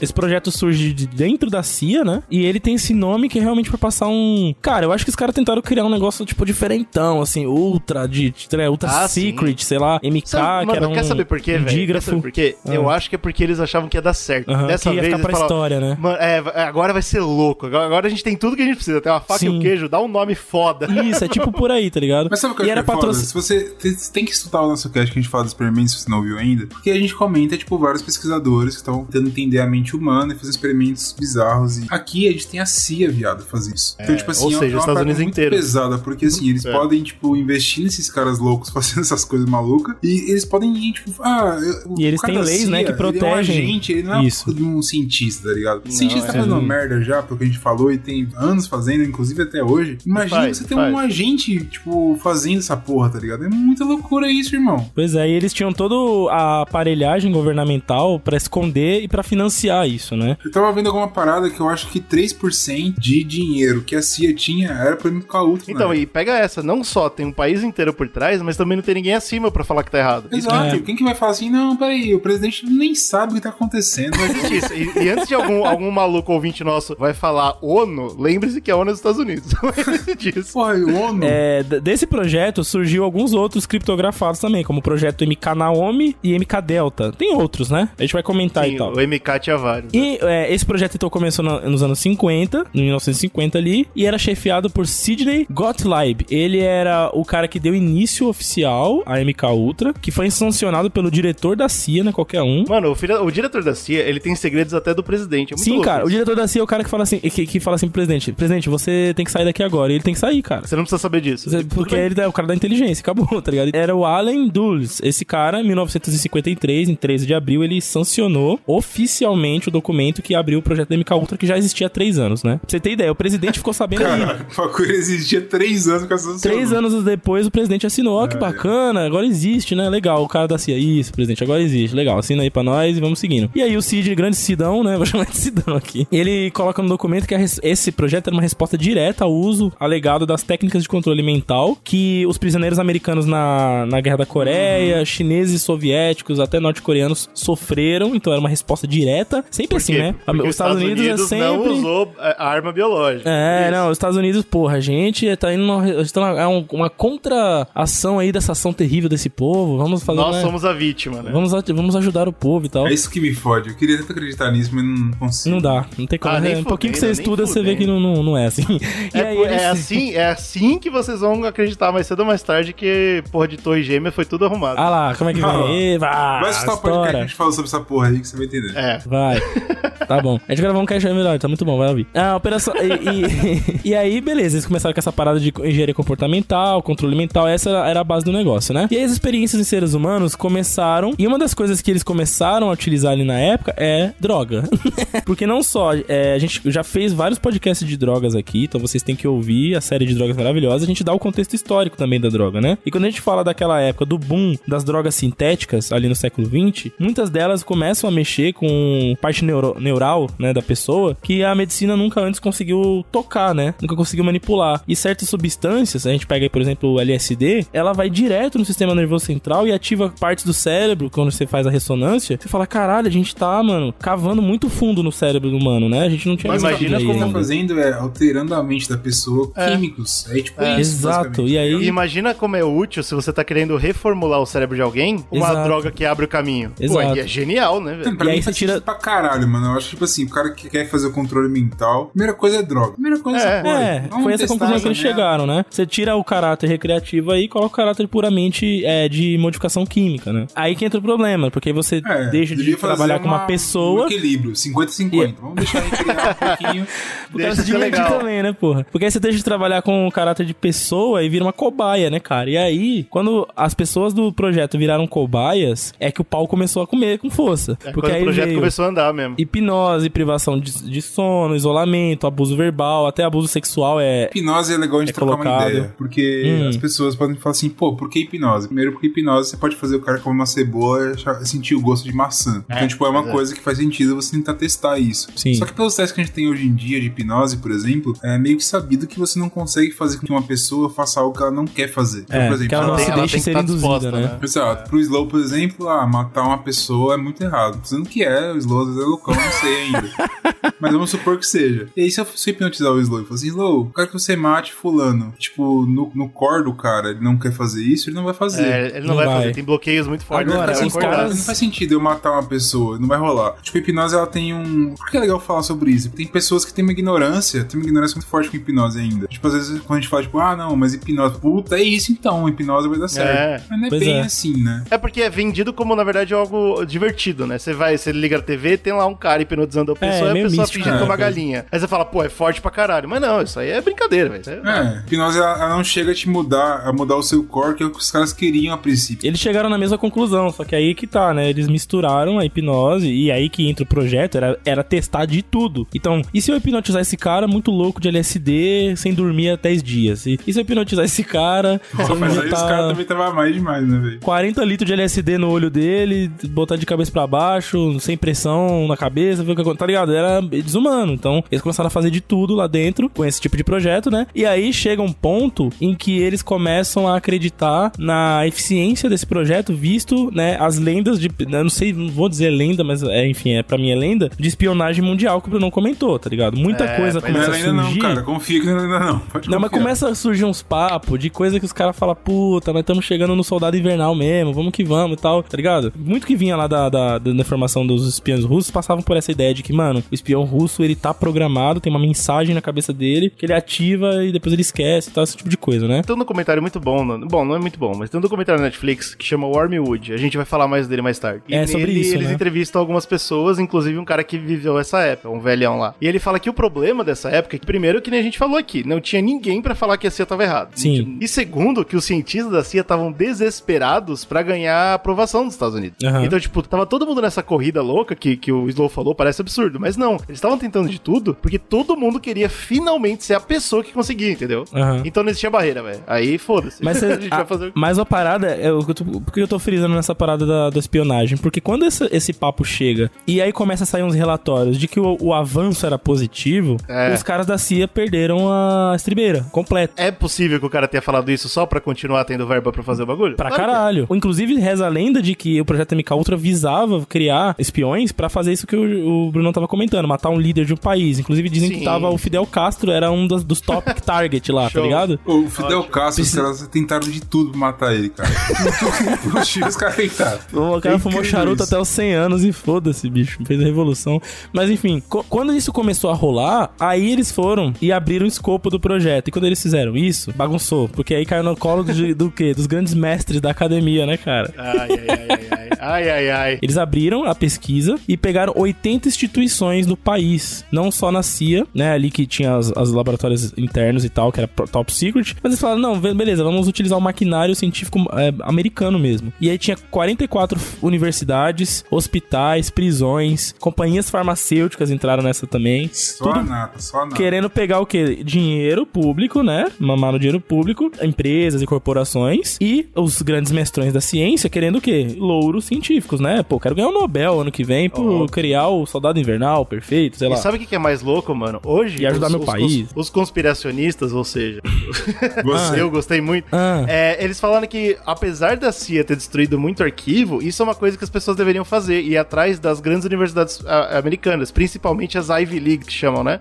Que- é uma liga de universidades fodida lá dos Estados Unidos. Porque todas elas participaram, como o Slow falou, e todas elas provavelmente têm papelada Publicaram relacionada. coisas, né? É, então. E aí as pessoas estão só atacando a CIA e o governo, quando na verdade as universidades podem ter coisa pra caralho. Tem muito reitor aí, muito do- arquivos. doutor aí, né? Exato. Cientista que tem a bunda suja, né, cara, com essa brincadeira. E ninguém tá olhando pra isso, mano. É muito louco. I only had it once, and I would never do it again. The the first thing that began to happen to me is that the room completely narrowed and bright lights and all kinds of things. And, and I suddenly had the feeling like I was running at full speed even though I was sitting still. That very unpleasant experience lasted about a day and a half. À medida que a CIA continuava os testes com os seus cientistas, as Forças Armadas dos Estados Unidos também ficaram interessadas nos potenciais usos para o LSD, testando-os, inclusive em soldados americanos.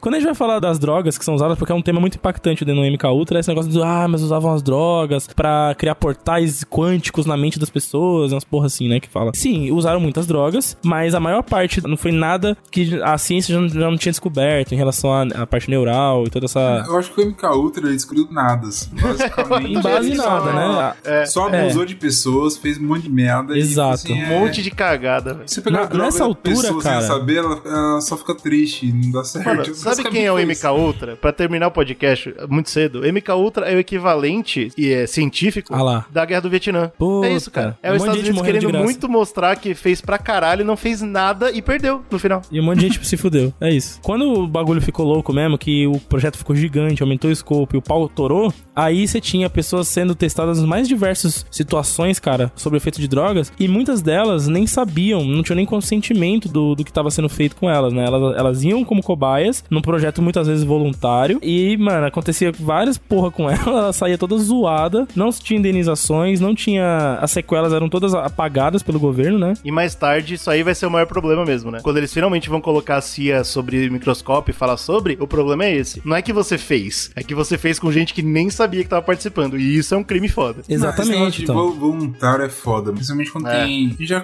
já falou sobre pesquisas tipo, psicológicas em outros podcasts, quando tipo, geralmente é assim, né? O cara fala, pô, vou chamar o cara, mas se eu falar pra ele o que tá acontecendo, ele não Vai vai, estragar o bagulho. Vai É. estragar o experimento, então eu não vou falar. Ou ele não vai cara. nem querer participar também se eu falar, né? Aí é foda, o cara vai Por embora. causa da Aí é fuder. inclusive. Então, É. tipo, eu vou tentar omitir pra conseguir ter, sei lá, tipo, dados mais verídicos. Só que, mano, é, só por definição, isso já é muito anti-humano, tá ligado? É muito Claro é. sim. E eles é um criavam absurdo, grupos, cara, diferentes, com diversos experimentos diferentes, sem as pessoas saberem, com drogas diferentes, mudavam alguns parâmetros de um grupo pra outro. Isso me lembra muito quando a gente joga Fallout, né? Que tem a Vault Tech, né? Que é a empresa que fazia isso. com os- Exato, ela, ela exatamente. vendia um- uma ideia de bunker antiatômico pras pessoas. As pessoas Proteção, entravam, né? proteção, e lá dentro rolavam experimentos sociais e científicos sem elas saberem. É, né? o antiético É, na famosa. exatamente isso. Depois que os documentos vazam, que o no GG falar mais sobre isso, é, sai também que eles usavam, faziam isso com animais também. E muitos tipos de óbvio. droga. Duas drogas eu trouxe em destaque aqui, porque foi o que eu mais encontrei, né, nas pesquisas. Uma delas é a mescalina, que é um alucinógeno natural, que é extraído de um cacto chamado peyote. É, se você for pesquisar, a mescalina ela até era utilizada em povos ancestrais, como ritualístico, né? E eles utilizavam isso porque tinha um caráter alucinógeno extremamente forte, não à toa, né? Adivinha o que são? Aminas. Quando a gente fala de aminas e amidas, o bagulho é no cerebrão, vem com força. Vai E também- direto, né? A outra é o LSD, né? É de etilamida de ácido lisérgico. É uma das mais potentes substâncias alucinógenas até hoje conhecidas, né, cara? A E gente... o nosso podcast dele é fenomenal. É, eu vou poupar o, o papo da droga, porque a gente gravou sobre, mano, tudo sobre LSD, da história das ações, como que ela é feita, todos os esquemas dela, tá no nosso podcast, então vai lá ouvir se você não viu ainda. É, Não a é mescalina apologia. entra na mesma família. a mescalina Talvez entra na não. mesma família, então é parecido ali, se você for pegar. Mas o, o importante é que todas as drogas que eram utilizadas, não só essas duas, mas todas as outras, elas tinham um caráter principal de serem psicoativas ou psicotrópicas, né? Que é Ou seja, abre basicamente portas no cérebro. é, basicamente uma substância química que age no sistema nervoso central, altera a função cerebral, muda a percepção, muda toda a homeostase do corpo, muda tudo internamente do corpo. Você consegue, a níveis diferentes, ter diferentes mudanças. E eram esses os testes que eles iam fazendo com pessoas em diferentes situações e as deixando fodidas. Completamente sequeladas, né, É, cara? foda que assim, tem muito teste que a gente sabe ao- a- tipo, de fato que rolou, né? Tem algumas pessoas que sobreviveram aos testes e falam hoje nos Estados Unidos é terrível de ouvir. E tem algumas coisas que são só conspiração. Então, dentro dessa parada aí, eu trouxe um compilado de informações informações que eu peguei. E Legal. aí a gente vai julgar aqui o que, que é real e o que, que não é. Hum, tá bom. A primeira coisa foi assim, ó. Dentro desses projetos todos, tá? Bluebird, Artichoke, a porra toda. É que em 1953, a CIA foi lá nos Estados Unidos e injetou numa porrada de bebê em Iowa, o estado de ah, Iowa. Peraí, bebê? É, pegaram vários bebês e injetaram iodo radioativo bola. neles. Uau, oh, iodo radioativo. É bom, hein? Puta, aí é câncer que fala, né? aí, aí vem a questão, existe prova disso? Não. Não. Né? Mas é. a gente pode discutir. E aí, rolou? Não sei. Aí Ó, tem essa. Né? 50 93, é o primeiro ano. Vamos pra lá. discutir, a gente tem que entender primeiro qual que era o objetivo disso. Ah, vou Bicho. pôr câncer na criança. Qual é o objetivo? Bicho, é, o objetivo deles era fazer todo tipo de óbvio. experimento possível. com os- ó, o que os nazistas faziam nos campos de concentrações, os americanos É, começaram não, a fazer não também. tá no gibi também, né? É aquele bando de experiência. Mano, no campo de concentração, o Mengele injetava tinta azul no olho de judeu pra ver se ficava É azul verdade, o olho do cara. É velho. verdade, é verdade. Não, mas aí você sabe o motivo, cara. Sabe por que tá tinta azul? Agora, pô, câncer numa pessoa, isso não faz muito sentido pra mim. Eu Mas é interessante, vai né? saber. O, o Agora, Snow fez eu bem. não sei, sabe por quê? Porque 53 é o primeiro ano de MK Ultra. E quando a gente pega pra ler a história ali, a gente vê que a- ainda tava um pouco tímido nesse ano a bagunça. É, parece meio absurdo, né? É, se fosse você me falasse que isso foi em 63, 10 anos depois, aí eu acho que eu acreditaria mais. É foda. Mas vamos lá, vamos, vamos continuar andando aqui na escadinha do tempo. Hum. Em 55, a CIA foi na Flórida agora e passou uns aviões passando nuvens de bactéria de gripe. Quantas pessoas eles conseguiam Caralho, mano. Gripar de uma pariu. vez. Ô, será que o Bolsonaro tá fazendo a mesma coisa com o Brasil? Eu acho que tá fazendo. Pega um Covid e fala assim, não, porra, acho que tá, tá, aí? tá pouco. É real ou não é? Ai, velho, caralho, será, bicho? É 55? complexo, é complexo. Eu, eu- vamos lá, vou ter que decidir, né? Eu vou, eu vou de real, isso aí é real. Nuvem de gripe. Não, Nuvem de gripe eu tudo é é real real. até agora, mas assim, eu só não consigo entender o motivo só, mas tudo bem. Ah, o próximo de 55, esse sim eu acho que tem mais provas e pelo menos é muito mais falado. Que a CIA também foi na Califórnia, agora do outro lado dos Estados Unidos, na outra costa, e abriu dois bordéis, ah, onde as pessoas entravam e eles pegavam esses, esses clientes Ah. e eles drogavam os clientes sem eles saberem, colocavam Real. LSD, colocavam Real. um monte de coisa na Pra bebida. caralho. E aí quando eles subiam pro quarto junto com a prostituta, eles gravavam e filmavam o sexo drogado. Puta. Não, isso é real, é real. Ah, isso é- não isso é tem completamente motivo real. assim também, não parecer motivo. Motivo é pra ver putaria, né? Eu acho que é isso. Porque experimento mesmo não tem nenhum. É tipo, é um cara drogado transando, basicamente. Caralho, os é caras isso. queriam ver se tinha uma vibe louca no sexo Alguma drogado, loucura. velho. Exato, velho. Mas Eu uma coisa sei- que eu tava vendo sobre em relação a prostitutas Que que é e os testes que estavam colocando com LSD principalmente nos caras era pra verificar se seria mais fácil uma prostituta conseguir tirar informações do cara drogado. Ah, olha aí, pra você, é uma boa. E aí faz mais Aí sentido. faz mais sentido, é. Por exemplo, ah, vou pôr, um, sei lá, vou na Rússia, põe umas prostitutas na Rússia, sei lá, maluca, por exemplo, na União E elas drogam, caso. drogam os caras. Elas sim, vão sim. drogar os caras pra ver se conseguem tirar mais informações. Eu vi um pouco sobre isso, aí faria mais sentido. Faz mais sentido, eu também acho. Acho Agora, que é filmar o sexo. botar câncer em criança, por Cara, exemplo. todos Ah, esses é. testes que a gente tá falando aqui tinha algum ponto que eles queriam descobrir. Todos. É que agora a gente não tá enxergando todos. Porra, Pode é ser, difícil, pode cara. ser. Mas tinha algum ponto maluco na cabeça desses caras que, mano, se eu fizer com droga, talvez funcione. Vamos voltar pra Flórida, então. Em 56, depois de soltar a nuvem de bactérias de gripe, agora o exército libera milhares de mosquitos da dengue. Pra... What? Não, isso não é verdade, não é possível.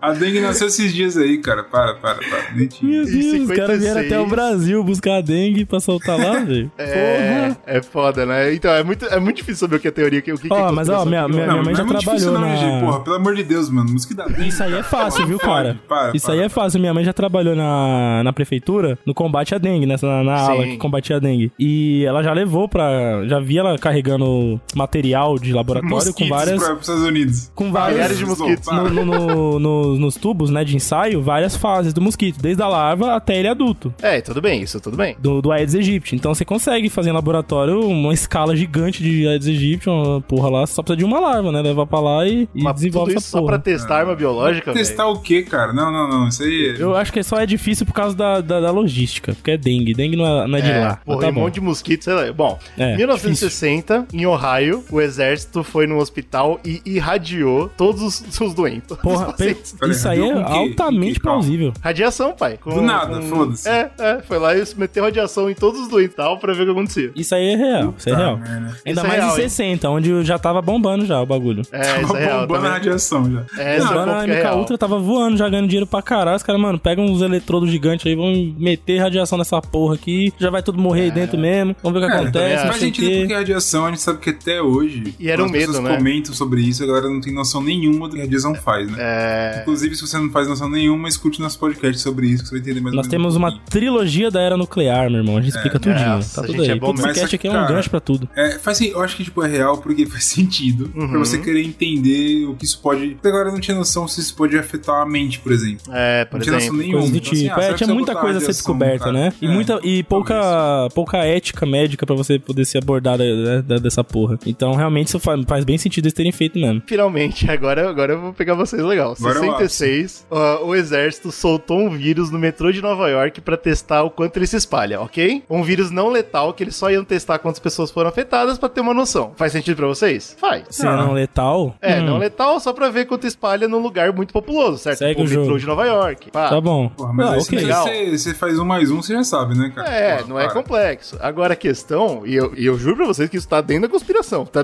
tá dentro, não é outra parte dela. Ai, ai, ai. É que o vírus, mano, sei lá, o vírus tava escondido dentro das lâmpadas Hã? do metrô. E aí eles estouraram as lâmpadas e o vírus saiu. Não, pera aí. Aí bagunçou. Não, aí bagunçou. É aí que me fudeu, mano. Que Não, porra é essa? não, não, aí é bagunça. Não, do vírus, caralho, velho. Os caras vão longe. Se Você não precisa ir longe, né, cara? Todo mundo que tá vivo hoje, que tem noção do que tá acontecendo hoje, entende que você não precisa de nada pra ativar um vírus, né, cara? Você Não, precisa de um todo infectado. mundo não, Slow. Todo mundo não. É, a gente tá é, vivendo não, Covid, a gente sabe que não é todo mundo que sabe Não, nada. peraí, É. peraí, vou, vou reformular. Todo mundo que tem inteligência mínima pra, pra compreender isto, tá? Legal. Porra, é foda. Entende que você só pra você espalhar um vírus no, em Nova York, você bota um cara infectado no meio do, do, do metrô e acabou, velho. É, senão precisa de lâmpada. Na lâmpada é confuso, porque, mano. Porra, bagulho da calor, lâmpada- sei é, lá, velho. Não faz sentido. Da não, lâmpada velho. de fuder mesmo. That was a time when the agency could have said and should have said, this stuff is very dangerous. We can't go around giving it to people uh, who don't know about it. We can't take the chance.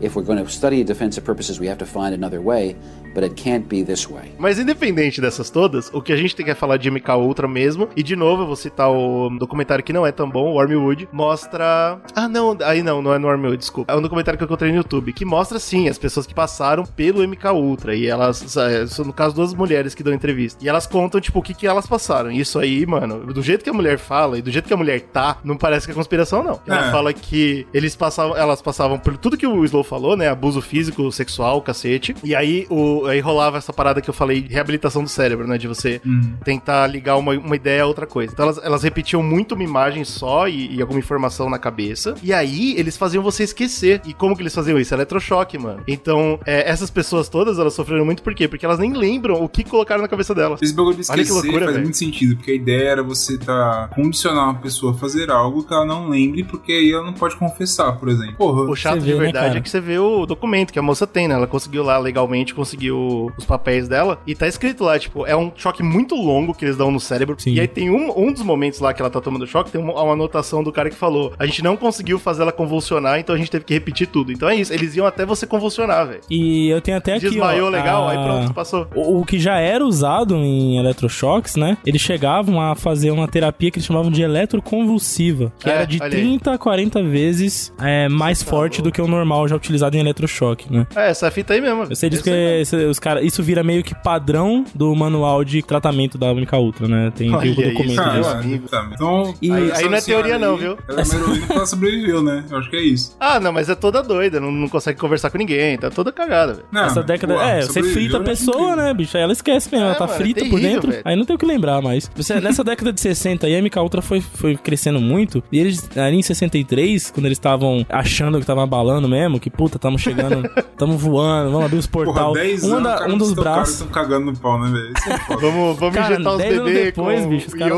produzindo toda a alegria que eles podiam lá, dentro lá do- da porra lá. Um dos braços, né, como eu comentei, tinha o braço voltado pra engenharia comportamental, tinha essa negócio mais mística, científica, quântica, essa brisa toda. E de um deles era a parte de interrogatórios, né? Eles queriam criar métodos, desenvolver métodos de você arrancar a verdade de alguém. Isso era muito importante pra eles, porque década de Agora- 60, o auge... Agora me explica, como que você vai conseguir isso irradiando o doente no hospital? Não sei. Cara, mas, né? Não, mas aí eu acho que já Você, é só- você coisa não tá já, olhando já tô- todo, cara. Bicho, você não tá- você- quando a gente fala de portal adimensional, você não tá olhando todo pra poder entender a radiação. É verdade, desculpa. falar que Erro meu, erro meu. Muito longe quebra. ideias Se fosse deles, cara. dimensional, beleza, porque dimensional a gente dimensiona, certo? Adimensional me quebra total, mano. É tipo você Então, qualquer cara. coisa. Fala assim, não, Imagina eu chego pra você, Bruno, e beleza. falo, Bruno, eu quero fazer um teste pra abrir um portal adimensional. Eu falo, beleza, então. O que, que você me sugere? Mas enfim, aí essa década aí era o auge da espionagem, então eles precisavam muito desse bagulho de arrancar a verdade dos outros, né? E aí eles criaram um projeto dentro lá que chamava Kubark, que depois veio a se tornar o nome de um manual, vamos dizer assim. E basicamente a CIA cria, é, associou esse Kubark a um nome de técnicas coercivas. Que é, Coercivo mano. pra mim me machuca, velho. É, já tô chateado, já, já fiquei chateado. Que é, mano, o nome que eles davam pra um manual de tortura. É basicamente isso. É um manual de como torturar alguém pra você, tipo, descobrir o que, tudo que tá na mente dela. Você vai e detalhar assim. esse manual aí só pra saber só assim. Vai, não vai? Claro Ah, vamos vai. abrir. Eu dei uma olhada nesse manual e Show não gostei do que eu li, não. Mas Você basic- aprendeu? Aprendi, viu, cara? Você não mexe comigo, não, que eu tô violento agora. Eu arranco de você tudo as verdades. E, Puta merda. e é muito bom porque nesse ponto da, da coisa, eu acho que assim, se você interpretar esse, esse manual, você vai ver que esse, esse manual não é só um arrancar a verdade, ele criar verdades também, porque. Ai, ai, ai. Bicho, ai, com o que você faz com a pessoa aqui nesse manual, você faz ela dizer o que você quiser, meu irmão. É 1974, cara. Você vai fazer o cara É. ter uma verdade diferente do que ele acreditava. É isso. Exa total, velho. E aí, esse- esses documentos vieram a público em 96, a- o governo desenterrou isso de acordo com as leis de proteção do Estado, né? Em 97 bastante, foram viu? liberados ao público geral. Inclusive, uma das fotos nessa época que mais, que mais chocou a sociedade, o mundo todo e tal, foram as fotos de Abu Ghraib. Não sei se vocês lembram disso, que eram lembro, fotos dos, dos soldados lá no Oriente Médio. Abu Ghraib era um dos lugares que eles estavam ocupando e tal. E, e tinha várias fotos de pessoas sendo torturadas, soldados americanos, é, Sim, que eram velho. vistos de rosto ali, então você conseguia é, descrever quem eram os soldados, os oficiais. Tinha até É foto, terrível. mano, de- deles dando joinha do lado dos corpos, tipo, felizão, aquela coisa toda zoando. Show de bola. Então, se você pesquisar aí fotos nos Estados Unidos, Abu Ghraib, você vai ver é, um monte de foto dos caras, tipo, com um saco na cabeça, aquele bagulho de, né, bota o saco nele, 02, aquela coisa toda. E um monte de soldado americano com a cara deslavada lá, torturando a galera. Esse bagulho foi tão, tão utilizado, cara. Você vê como os Estados Unidos usou tanto essa porra, que eles criaram um bagulho chamado Escola das Américas, que era um departamento dentro do Instituto de Defesa americano, do, né, do, do, do Ministério da Defesa. Esse instituto foi fundado em 46 e já tinha como objetivo você alimentar ali a América Latina com o modo de governo americano ou, como que eles diziam, as ditaduras americanas, né? Que a galera falava. Anticomunistas, né? Segundo eles. Os anticomunistas. Você pega aí, por exemplo, um grande exemplo aí é o Pinochet, né? Do Chile, que era um ditador. É, o Brasil também, pô. É, que Brasil também. Brasil. Mas é que o Brasil teve vários nomes, né? Foram trocando. Mas a ditadura brasileira Ah, é mas, outra, mas é não, outro não em exemplo. 2018, não. E esse código, esse, esse manual Ele virou, inclusive, a escola americana não é à toa, né, o nome, porque ele virou o livro, né, da escola americana, de como você Olha trata os comunistas ou os, né, os opositores e tal. Que e inferno, ele, velho. inclusive, tinha o nome, né, da formação de contra-insurgência anticomunista. Uau. Vários ditadores latino-americanos usaram desse conteúdo e eles eram, sim, financiados pela CIA, treinados, toda aquela porra, né? O Isso é deles sabido, e né, tal. cara? Isso daí acho que a galera não sabe. Isso é bem não é tão sabido. chocante, não. Sei lá, Narcos mostra isso, por exemplo, né? A gente tem Pode muito crer, essa porra. sim. Então dá pra ver que a América Latina foi toda treinadinha pra ser fascistinha. E aí, vou falar Vai, algumas vai. coisas aqui, porque é li- a lista é grande de bagunça que tem lá dentro. Não, não, não faz não. Mas, sei lá, você tem coisas como confinamento dos, dos torturados em vários recipientes, é, caixas, gaiolas e coisas que fossem criando. Cara, gaiola é... É, incrível. bicho. Tudo que você conseguisse criar uma cla- claustrofobia, um desespero, até lugares que você tirava. Tem um bagulho que eu vi, mano, que é uma caixa hermética que o cara ia tirando pressão de oxigênio da caixa, a pessoa ia, ia ficando num- numa atmosfera, microatmosfera ali da caixa com pouquíssimo oxigênio pra respirar. Então ela começava a entrar em desespero lá dentro. Cara, a- aquele bagulho de afogamento que os caras põem o pano na cara e jogam água, aquilo ali era usado É, normal. isso aí é. Isso era o começo da brincadeira. Era usado, era no passado. Muito É, No passado, não- não tá? se faz não tô mais. acusando ninguém agora de fazer, não. Cara, você tinha esfolamentos. Sabe, Nem tem um Isso ficou- manual falando quando como esse fazer, manual não. vazou, né, em 97, a gente vê muito filme usando desse manual hoje em dia, né? Aquilo Sim, de arrancar sim. unha, queimar o cara, jogar químico, pendurar ele em Eu posição desconfortável. Na sua pauta que ingestão forçada de fluidos corporais ofensivos e matérias. Isso, como isso daí, tá? Fezes, fezes, Isso. Carne, fezes? fezes, Mano, eu não sei se eu fiquei tão travado no fezes fezes, não. Eu fiquei travado no carne, velho. Carne. É, carne não sei, também, o carne me carne travou é mais que o podre. fezes. E o etc vem o quê? Etc. Ou seja, Puta, Tem fluido aí que sai do É. corpo do ser humano aí que dá pra usar também, que é horrível, e aí o vai. etc. é, é O talvez etc pior, né? bagunça, né? E aí, enfim, choques elétricos, cara, a gente tinha de tudo aqui, cara. Privação do sono, É, a é... parada que foi que falaram, pelo menos comentam muito quando você episódio daquele padre, né? Que foi uma das coisas que foram utilizadas. Tem vários experimentos em relação à privação de sono. E ele sabe que a privação de sono é uma das paradas mais, mais pesadas que tem, mano. Você fica sem dormir, É, o mano, cara fica é terrível. loucaço. Essa parada de padre e tortura, realmente, eu- eu já fiz catequese. Eu sei bem como é, bem. Esse foi o comentário. Legal, legal. Cara, você tinha de tudo aqui, tá? Se você pegar esse bagulho e escrever Kubar, que se tiver estômago e você ler essa merda, você vai ficar des- desacreditado. É, mas não faça, porque vai, vai te piorar como É uma merda. O que eu tenho a concluir com isso aqui é que é uma merda do caralho. Você tem uma tortura pra porra. E eu fico imaginando assim: se um dia me pegarem pra fazer qualquer coisa dessa lista aqui, você pode perguntar o que você quiser que eu vou dizer. Antes, né? Não tem, antes. cara. Não tem como eu aguentar, não. Isso aqui não. nada Amigão, do que aqui, não cara. quero comer cocô. O que, que você quer que eu fale? Fala aí, É, já fala. é, dizer que eu matei falo, se quem, que eu já minta, fala minto. logo, É, bicho, não dá, cara. Tá Olha, tem um bagulho aqui que, ó, eu só queria ressaltar esse bagulho aqui, que é impressionante. O cara gera- gerava na pessoa, que, é, colocava substâncias químicas intravenosas pra criar nela uma dor ou uma doença. Colocavam quimioterápicos na pessoa pra ela ter problema de medula, pra ela desenvolver, mano, câncer, sei lá, tá ligado? Tipo, mano, eu vou acabar com sua vida aqui, eu vou enfiar um, um agente químico aqui na sua veia que você vai desenvolver, vai esfarelar sua coluna a partir de, de um ano. Coisa Ah, coisas assim, de leve, é. de levinho, assim. Enfim. Tá legal, bacana, show. Legal, Bem então legal. com isso os Estados Unidos faziam os experimentos deles. E isso eu tô falando ainda nos anos 60, são experimentos.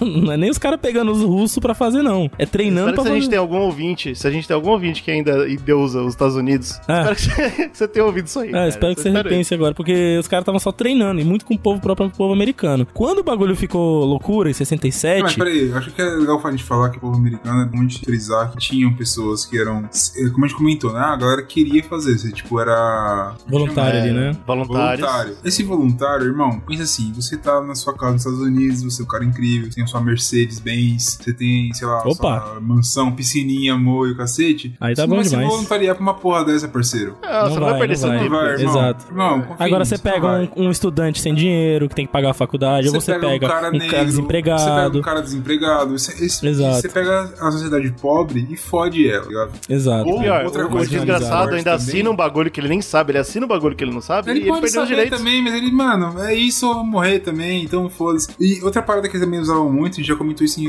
outros casts, vários deles inclusive, que são pessoas que tinham deficiências mentais ou que não tinham deficiências mentais, mas estavam é, aprisionadas, entre aspas, não em presídios, mas em locais de doidinhos. verdade, é verdade. Eles usavam O esses caras pra tratamento, arregaçar, hospício, mano. né? O Brunão usou bem também. Presídios era muito utilizado. Muito, Muito utilizado. Tipo, o cara pegava assim, ah, Ba- você Dentro tá... do que a Xuxa falou, né? Aí é, é bom, se tem alguém que endeusa a Xuxa, lembra que ela acabou de falar que antes da gravação desse podcast, falou, não, porque tinha que usar os presídios pra testar a vacina mesmo. E essa, vamos dar utilidade Ah. pros caras. Sério? Ela Ela falou isso. Você não tá Falou, sabendo? falou. Acabou, Não, acabou de falar não, essa merda aí. não, Jesus. Então, é a mesma pegada. É, eu também vi, eu também Ah, vi, tipo... não foi ela que fez pacto com o demônio? Não tem um negócio desse? Não, mas aí não tem problema. Não tem nada de errado fazer parte É, aí tudo bem, cara. Você Não tem nada de errado, cara. Ah, é pra, tá. é pra seu benefício próprio, é coisa pra você, não tem problema. É, tá agora, Entendi, entendi. considerar a população presidiária como menos que gente e falar, ah, faz teste nos caras. E eles fizeram. Nos Estados Unidos foi feito muito Eles isso. pegaram os presídios mesmo, Porra. universidade, foi embora. Pior ainda é você pegar, tipo, manicômios, tá ligado? Porque É, tem pessoas mano, é ali de que tão, tipo, por exemplo, eu estou com depressão. Porra, depressão, irmão. Você pode entender, tá ligado? Tem outras formas de você tratar essa parada. Você não precisa. Não é, nessa época, eletrochoque É, a gente, inclusive, tá ó, esse cast aqui tá incrível, tá? Gancho pra tudo. a Mais gente um tem um podcast. cast sobre a história dos manicômios que tá excelente também. Vai ouvir, você vai ver que é pesada a história, o contexto político, tudo. O É Zcast verso tá ficando muito grande. O Zcast verso tá muito gigante. Pra lembrar das coisas é foda.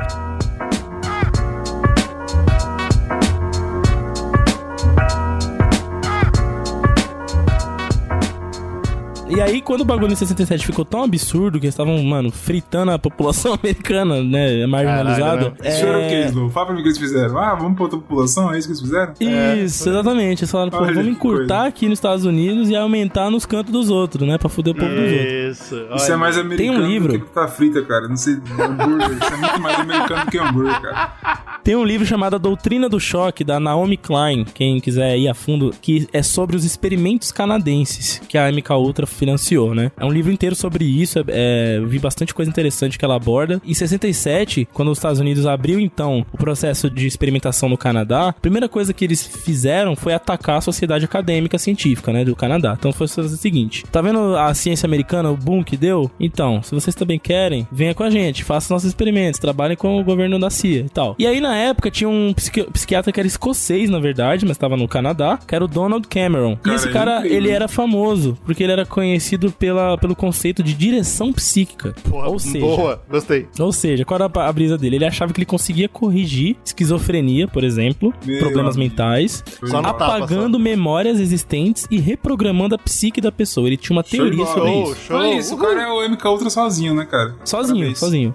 E não era só ele não, porque ele, na verdade, se inspirava no trabalho de outro britânico chamado William Sargent. E esse cara, ele esse Sargent chegou a trabalhar pra MK Ultra. E ele tinha um, um projeto na MK Ultra chamado Deep Sleep Therapy, né? Que era, envolvia você induzir a pessoa em um sono profundo e a partir daí você fazia diversos experimentos nela pra você tentar reprogramar a psique, fazer, induzir pensamentos e um monte de coisas assim, tá ligado? E- induzir ideias, pensamentos, enfim, controlar a cabeça da pessoa através do sono profundo. Esse cara, ele publicava isso na, na- em Londres, quando ele fazia no hospital em Londres. A MK Ultra contratou ele e ele, inclusive, foi precursor aí pra um monte de cara da, da psicologia que começou aí na, na linha dele, tá ligado? E esse... Melhores amigos. É, e esse Cameron era um deles, um dos fãs do cara que trabalhava e tal. E ele ia de Nova York pra Montreal toda semana e recebia 69 mil dólares durante todo esse período que ele trabalhou lá, que foi de 57 a 64. E ele, basicamente o que ele ia era pra McGill University, né? Que, é, que era onde ele fazia os experimentos dele.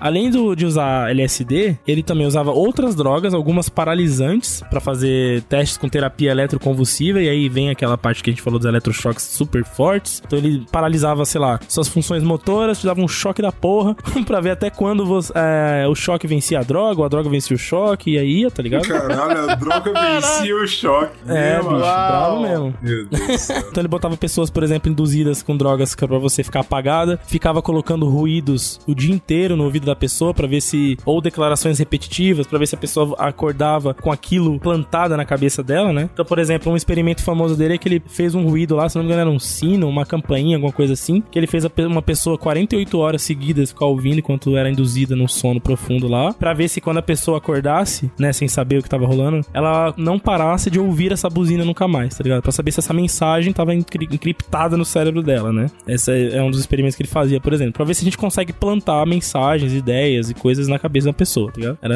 um negócio meio sinistro. E aí, durante essa- esse período aí, que o Cameron ficou mundialmente conhecido, né? Porque, lembrando, esses trabalhos vinham- vieram da Inglaterra, já eram publicados, a comunidade é, científica já acompanhava, e ele se torna presidente da Associação Mundial de Psiquiatria. Puta O Cameron. que pariu, Pariu. aí 10 de 10 mesmo. Isso me impressiona, cara. Quando você faz uma merda muito grande, Não, meu irmão, Pô, você fez uma merda tão grande que eu vou mundial. te dar um prêmio incrível, tipo, vou te mano, dar um cargo você- maravilhoso. Eu acho que a ideia é a dono- seguinte: você cagou tanto e não foi preso, você deve ser muito bom. É isso. Eu tenho até que concordar com isso daí. Não posso nem discordar, não. É, pô, é isso, Pô, o cara vira presidente não é dos Estados Unidos, do Canadá, é do mundo na psiquiatria, tá ligado? Nossa, meu amigo. Então você imagina as diretrizes que essa organização não espalhou pelo mundo, por isso que a gente tem, né? O próprio cast do, do História dos Manicômios é um resquício, provavelmente, de diretrizes dessa organização, tá ligado? Que vinha desse cara. E ele também foi membro, né? Só uma curiosidade aí, no pós-guerra, no pós-segunda da guerra. Ku Klux Klan, pode falar. Da ah, provavelmente. Pode falar. Provavelmente. Isso aí, não, isso aí provavelmente. Mas ele foi membro do Tribunal Médico de Nuremberg, em 40, quando rolou o julgamento. Ah, olha isso. O que não significa? Significa ciclo. que ele julgava. Roteiro o- perfeito. O, o Slow fechou o ciclo total. Ele jogava os pares dele, né? Aquele igualzinho a dele. Pá, Ele julgava medicina nazista, ele julgava qual era os caras que merecia ser enforcado. Não, Lilo, não, vamos cortar isso aqui. Isso aqui não dá pra mim, não. Não, não, não, não. Pô, o Lilo entendeu tudo, cara. Ele viu as linhas contra o sistema, ele entendeu Não, tudo. não, isso aqui pra mim não dá, não. Vamos cortar isso aqui, senão isso aqui a gente vai deixar decepcionar muitas pessoas. Eu fico muito triste, cara. Não vai ter que, pra que viver mais, cara. Porra, Gostei. Ah, vai tomar Gostei, no- gostei muito. A gostei conclusão muito. nesse livro da Naomi Klein, né, a doutrina do choque, é que muito do trabalho dele era focado nessa questão de você conseguir extrair informações de fontes mais resistentes, né? Então, o projeto no MK Ultra que ele liderava tinha como objetivo final esse: pegar um, um russo casca grossa e a partir Torturar de todos esses trabalhos né? de tortura, Basicamente de isso. drogas, de fazer o cara entregar tudo que ele sabia, né? Então, é basicamente essa. Eu sei que aconteceu tudo isso e por alguns anos a população estadunidense não estava sabendo o que estava acontecendo. Mas aí o, o, o Slow falou bem, teve o envolvimento das faculdades, teve o envolvimento de um monte de gente que começou a abrir cada vez mais esses projetos e esses experimentos estavam rolando. E finalmente, cara, o que foi realmente abrir isso pro público não teve pelo menos nenhuma ligação direta. Foi o governo Nixon, cara. O governo Nixon ele aconteceu a, a maior, a maior revelação, o maior escândalo que já aconteceu nos Estados Unidos foi o Watergate, lá no comecinho dos 70. E basicamente era uma investigação porque rolou uma- uma- um assalto ali no prédio lá do governo e roubaram alguns documentos. Aí começou que alguns investigadores foram tentar descobrir que documento foi roubado e por quê. E aí foi abrindo gaveta, abrindo gaveta, abrindo gaveta, descobriram um monte de falcatrua no governo Nixon. Cara. Descobriram que o, o governo queimou um monte de arquivo, Não, que eles fizeram perseguição. Então, o negócio é esse: roubaram alguma coisa X, aleatório. É, é, pois E aí é. os caras falam assim: vamos ver o que, tem- o que tem aqui. Só, ah, não, peraí. Exato, Isso exato. aqui então roubou dinheiro legal, bacana. Meu amigo, acharam- Ah, acharam- torturou bacana, bacana. É tipo isso. Perseguição, perseguição e assassinato de oponente político. Puta que Gram- pariu. Grampo telefônico ilegal em um monte de casa de americano. Ó, o primeiro ponto, calma aí, vamos voltar aqui, porque assim, não existe grampo legal. Isso pra mim não existe. É, não, essa porra. tá aí, é ah, verdade. não, Bruno, existe sim, vai tomando seu toque. E ainda por cima, uso de milícia. Ó. Olha lá? E aí, aí foi, foi uma movimentação incrível, né? Ah, o abuso de poder que eles encontraram foi não só do FBI, que é a parte mais interna ali, mas também da CIA, né? E independente do que aconteceu nessa documentação, que é muito grande, com certeza merece podcast nosso, eu acho que vai ser bem legal algum dia a gente fazer o Watergate. Aham. Mas o importante é que a partir daí, a população americana ficou com muito pé atrás. Falou, um bicho, enganaram a gente pra caralho. A, a CIA, que era, tava lá pra proteger a gente, tava mentindo pra gente. Agora fudeu, tá ligado? E foi graças a isso que uma Perdeu a porrada credibilidade, de... né? É, então, foi a, a perda de credibilidade que criou um monte de gente que começou a pesquisar, e um monte de pesquisadores, não, é, em- em- repórteres começaram a pesquisar. Eu vou falar até o nome de um aqui que é muito importante, mas o que acontece é que a CIA e o FBI, quando, quando abriu essa parada, quando abriram as portas, eles começaram a queimar desesperadamente um monte de arquivo, e isso tudo é provado mais tarde, né, porque, olha que, isso é, é- isso é uma das coisas que a gente vai falar aqui que eu acho que é muito complicado. Existe arquivo falando que foi, foi queimado o arquivo. E aí, Ai, ai, tipo, É, é foda, né? Tipo, Por que, que- quem foi que escreveu essa merda? Por quê? Cara, burocracia eh, estatal é uma coisa muito incrível, né? Não é O cara, ó, confuso, gente tem velho? que queimar provas, escreve aí. Queimamos provas pra gente não esquecer dessa merda buro- É o que o Bruno não falou. Eu descobri o que é a burocracia estatal no dia que eu tive que fazer os bagulho envolvendo burocracia estatal. Olha aí. E eu tive que fazer um requerimento para abrir um requerimento. E aí eu falei, uau. aí eu vi que o bagulho é incrível, cara. Não, os Tá caras legal. são loucos. Pra mim isso não é mentira, não, GG. Eu acho que faz muito sentido. É, cara, bicho, o bagulho é tão- o do Estado é tão burocrático, cara. Você pega Tá um bom. papel pra. Eu compro, compro, papel. você falou. Eu compro, beleza. É foda. Bom, Bom, eu sei que rolou essa parada e, e um dos casos queimados foi o MK Ultra. E por isso que isso é um problemaço pra gente nesse podcast e pra tudo que a gente tá querendo fazer aqui. É, aparentemente foi perdido praticamente tudo. Tudo que tinha na CIA eles queimaram. No ano que ele queimou tudo, que foi em 73, o diretor da, da CIA foi, foi removido do cargo. Pô, que coisa curiosa, né? A última coisa que ele fez antes de sair, entendeu? Vai falar, queima Aham. essa merda. Dois anos mais tarde, em 75, teve um senador democrata chamado Frank Church, que ele encabeçou o Comitê Church. O que, que esse comitê fez foi abrir todos os segredos ah, pro público. Isso que ele queria fazer. E não faltou sujeira, né? Principalmente dos políticos e do- dos presidentes, até o Nixon. E o presidente da época, que foi o Ford, ele teve que voltar atrás. Ele, ele pediu desculpa pra uma porrada de coisa, porque esse Comitê Church, bicho, abriu as portas foda. E aí o, o presidente Ford, ele teve que pedir desculpa em, em nome dos Estados Unidos pra porrada de gente, pra uma porrada de países e tal. Ah, ele lançou o famoso desculpa qualquer coisa aí, cara. Desculpa qualquer coisa. e ele lançou uma lei. E agora, olha que engraçado, velho. O Ford, em função de tudo isso, ele teve que lançar uma lei que fala que é proibido qualquer cidadão dos Estados Unidos fazer assassinato político. E, e, tipo, é, é tosco, certo? Eu não sou o único que acha isso ridículo. Não, cara, não, Ah, tá, mas tá eu não sei, cara, porque assim, assassinato político é uma coisa que tá aí também, né? Sim, É, não, com certeza, da burocracia e fala assim, cara, vamos proibir agora? Porque. Mas, porra, É. era acontece, permitido gente. antes, sabe? Tipo, mano. Não é que é eu tô permitido, é porque acontece, cara. É isso. A vida é Porra, assim. mas proibir é muito esquisito, velho. Mas tudo bem, aconteceu essa fita aí. E dentro do o próprio governo dos Estados Unidos criou outro comitê, que foi o comitê Rockefeller, que foi pra entrar dentro da CIA mesmo e abrir as coisas da CIA, porque como eu falei, o governo não sabia de coisas que a CIA fazia até então. Aham. Pô, isso aí é E- um trabalho dos sonhos, né, cara? Você faz, não tem ninguém olhando, foda-se. Não tem ninguém olhando, pai. Não tem, foda-se. E um dos documentos que eles encontraram foi um documento de 63, então a gente tá voltando no tempo agora, que realmente declarava que MK Ultra existia. Eles encontraram mais de 20 mil páginas sobre o, o MK Ultra, que de alguma forma não foram queimadas, ou, ou- independente, tá tudo redatado, tá? Não tem quase nada escrito. Mas não foi destruído. Isso é uma vitória incrível. E demorou de 63 a 77. Demorou mais de 14 anos pra sair esse documento, mas saiu. Se Pra passou- falar sair no sentido de porque, liberar assim, pra todo mundo, é isso. É, agora tá aberto pra todo mundo. Gente comentou Ah, tá. sobre isso, eu acho, no cast que a gente falou do Snowden, todo aquele caso que desce. O que é foda disso, que é complexo, é porque você não tem, é, hoje em dia, principalmente, como você, tipo, abrir pra uma galera. Não existe Não, isso. é, Assim, não ah, dá, velho. Eu vou abrir pros americanos aqui. Americano também é uma palavra horrível. Pros estadunidenses, eu vou abrir essa merda aqui e ninguém vai saber. Mas não tem como fazer isso. Então, tipo, Não é. dá, mano. Quando É. você abre essas coisas, você, você abre pra se humilhar. Fala assim, pô, eu sou merda. Tá aqui, ó. O- Tá a União aqui. Soviética fez X, eu- ou não É. fez também, mas eu falei, porra, foda-se, eu vou fazer o, o, sei lá, é, fuder os meus cidadãos aqui porque eu sou um otário. Tipo, é foda, cara, é muito feio. É, esse é um dos É bagulho sujo, que, mano. que eu acho complicado sobre o 11 de setembro, porque se não, se foi mesmo uma conspiração 11 de setembro, por exemplo, se foi, tá muito perto dos documentos poderem vazar, né, finalmente. Como- É, a gente vê que demora um verdade. tempinho, né? É verdade. Isso que eu é acho verdade. difícil ter sido, porque senão, mano, essa porra vai vazar e a gente vai ficar vendo e não é isso, tá ligado? Pelo menos não até agora. Ou é, cara, ou é, e é isso aí. E o que, que, que você vai fazer? Voltar no tempo? Não, você vai falar, é. Não, já era. É, Que fita. Já era. e foi pronto. Eles esperam pra isso, né? Fala assim, cara, já caducou, né? É, é isso mesmo, caducou. é isso mesmo. No início da década de 70, informações respeitantes às atrocidades de controle mental efetuadas pela CIA começaram a vir a público. Uma investigação foi iniciada e resultou na criação de uma comissão presidencial e duas do Senado. And my feeling now is that the CIA had overall powers that put them in a different situation than other people. Os americanos estavam em choque.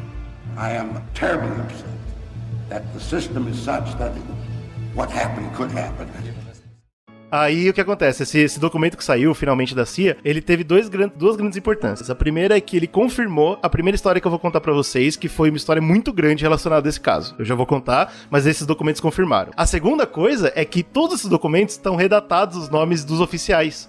O único oficial que se tem com certeza é o Gottlieb, que o Slow falou lá em 53. Então ninguém foi punido pelo MK Ultra. Ah, mas isso aí é óbvio, isso aí tá É, esperando essa também. puta merda, né, cara? Foda. Mas Não, acho que é essa triste, cara. defesa, essa defesa que você- a gente tá conversando, né? O documento demora pra sair pra ter certeza que ninguém vai ser preso. Acho que é isso Ah, mesmo. tem isso também, é, tem isso também. Talvez É. seja assim, que, por isso que criaram a lei desse jeito. É, então aí demorou 14 anos pra saber, sair esse documento, e aí depois demorou mais 14 pra finalmente sair os documentos do Canadá, que o, o Slow tá falando agora. É, Essa porque- parada Ah, ou seja, né? Todo mundo foda-se. falando. Isso Não, aí. foda, ninguém foi preso e, e tudo bem. Porque nesse do Canadá, ou, tipo, você consegue encontrar no, no YouTube, inclusive, é, documentários entrevistas com pessoas que, pessoas que sobreviveram. Tem uma mulher lá que ela tá fudida, velho. Zoadaça. E ela fala que ela tinha depressão, se não me engano. Hum. E colocaram ela no, no instituto lá e etc. E os caras começaram a dar eletrochoque pra caralho nela, mano. Acabou É a foda. vida dessa mina, né, velho? E ninguém foi preso. E ninguém vai, ninguém vai sofrer Exato. nada. É isso. Então saiu essa parada toda. A gente não tem todos os dados. Então é por isso que as conspirações nadam soltas nesse mar. Porque é, é muita informação perdida. E aí dentro você faz a linha que você quiser. Eu vou falar duas aqui. Uma que é, que como eu comentei, foi provado, graças aos documentos. E outra que aí eu vou deixar pra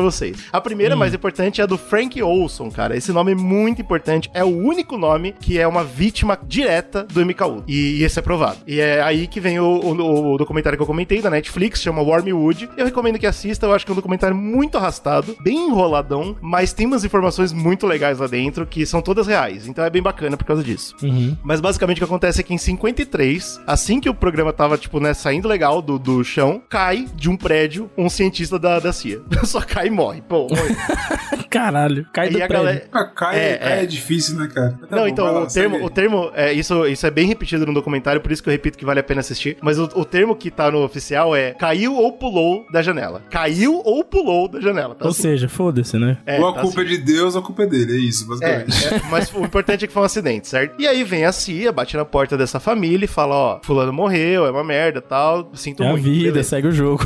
E a Cada um família, sabendo que o cara era cientista do exército, do- exército não, mas CIA, né, que é tudo misturado, fala, ah, né, faz parte, é muito triste, mas eu entendo, beleza, morreu, morreu o assunto. Anos mais tarde, muitos anos mais tarde, vai acontecer esses comitês, e vai, começar, vai começar a sair documento. Isso. E aí, uma das coisas que sai é o documento falando, o Frank Olson tava envolvidaço com o MK Ultra. Total. Ah, olha aí. Show de bola. Ele tava no meio da bagunça, lá no meio. Exatamente. E aí a família ressurge, cara, falando, peraí, Será que, ele suicídio foi caiu esse? mesmo? Será que ele caiu? Por quê? Ou foi caído? O- Hã? Os documentos, oficialmente, só tem uma informação. A gente administrou LCD pra esse cara sem ele saber. Isso tá no documento. Oxi, caralho, os caras estavam usando os, os próprios cientistas Os próprios cobaia, cientistas. Eu vou explicar por que isso vai ficar maravilhado, velho. Mas beleza. Rolou essa fita aí. Aí a família ficou surtada, né? Falou, pô, mataram. Não é que mataram, mas assim, o cara foi vítima de um bagulho. E aí, aí foi- foram descobrindo mais do passado do maluco. O Frank Olson era um cientista. Ele tava envolvidaço com essa parada de, de pesquisa de guerra e tal. Ele era depressivo, ele não gostava do que tava rolando lá dentro. E aí a ideia que Qualquer um ficou fica foi... depressivo, ele tiver a humanidade, o mínimo. É, o mínimo, né? Só você olhar pra, pra fora que você fica. Ele. A, a ideia que foi é que colocaram LSD no copo dele. Ele teve uma bad trip muito tensa. Porque acontece isso, se você toma droga sem você saber que você tá tomando a droga, é péssimo. E aí, depois, quando ele saiu da bad trip, ele saiu mal pra cacete. E aí ele se matou. E aí mudou. O, o- o papo. Antes, a, a causa mortes no documento era a- acidente. Agora, a causa mortes virou. É, tipo, a ser investigado. Porque agora era o quê? É um suicídio causado por droga. Então é diferente. Uhum. E aí a família ficou. hum, Foi uma Por que não, eles, não, foi ele que administrou, né? Tipo, administraram no cara. É, exatamente. Ainda não é homicídio, certo? Mas assim, foi uma merda. Aí, cara, essa foi a única família a receber um perdão presidencial dentro da, da Casa Branca, dentro do Salão Oval. O presidente chamou a família e falou: desculpa. Desculpa qualquer coisa, os caras são Desculpa qualquer. porra. A gente fez uma coisa muito errada com seu marido, com seu pai. E eu sinto muito por isso. Assim, tipo, é uma merda que ele tenha morrido. Obviamente a morte não tem nada a ver com a gente. Mas a gente deu droga pro cara e é foda. Foi Não tinha errado. nada a ver com a gente, mas a gente deu É. droga pro cara. É. E aí, o que, que acontece? pariu. A família, é, o, docu- o documentário todo é em cima do- da visão do filho. Isso que é bem legal. O filho fala que quando eles chegaram lá, primeiro que eles ficaram travados. Mano, o presidente dos Estados Unidos chamou você no, no escritório dele. Eu, uau. Aí o presidente senta, olha no seu olho e fala, desculpa. Eu, uau. aí o pessoal da Casa Branca deu pra eles um documento enorme, que ninguém tinha acabou... Tudo bem que eles tinham advogado e tal, mas assim, basicamente o documento era, a gente esquece que isso aconteceu e a gente paga uma grana foda pra vocês. É isso. Tipo, fazer o quê, né? O cara morreu, não tem Caralho, mais como voltar famoso, a atrás. culpa foi nossa mesmo, né? A culpa foi nossa mesmo, exato. E aí a, fa- ele- a família assinou, falou, pô, tudo bem, né? Pô, pelo menos Dinheiro agora a gente caramba, sabe. ensinaria.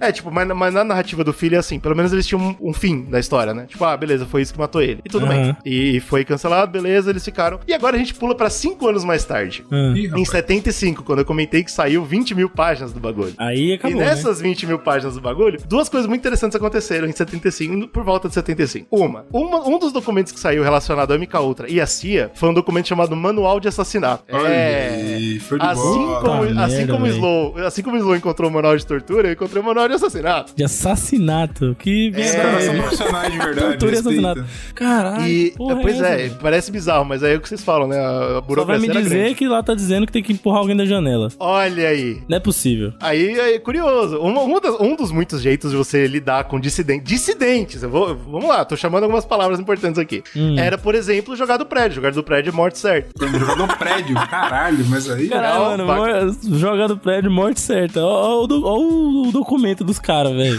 É diferente, óbvio, que assim, primeiro, tem que fazer parecer um acidente, tem que ter batido. No manual tá falando, primeiro bata na cabeça da pessoa, pra deixar ela desacordada, pra ser mais fácil de você jogar o corpo sem ela se debater, senão Pô, fica muito cara claro pro legista. Com, né, com a saúde do, do assassino. Não, Parabéns. pô, entendeu? Se o cara desce brigando, não é suicídio. Esse é o ponto. Entendi. Agora, se você desmaia o cara e joga, é suicídio, certo? Não, peraí. E- Fala, fala devagar o que você falou agora. Filha da puta.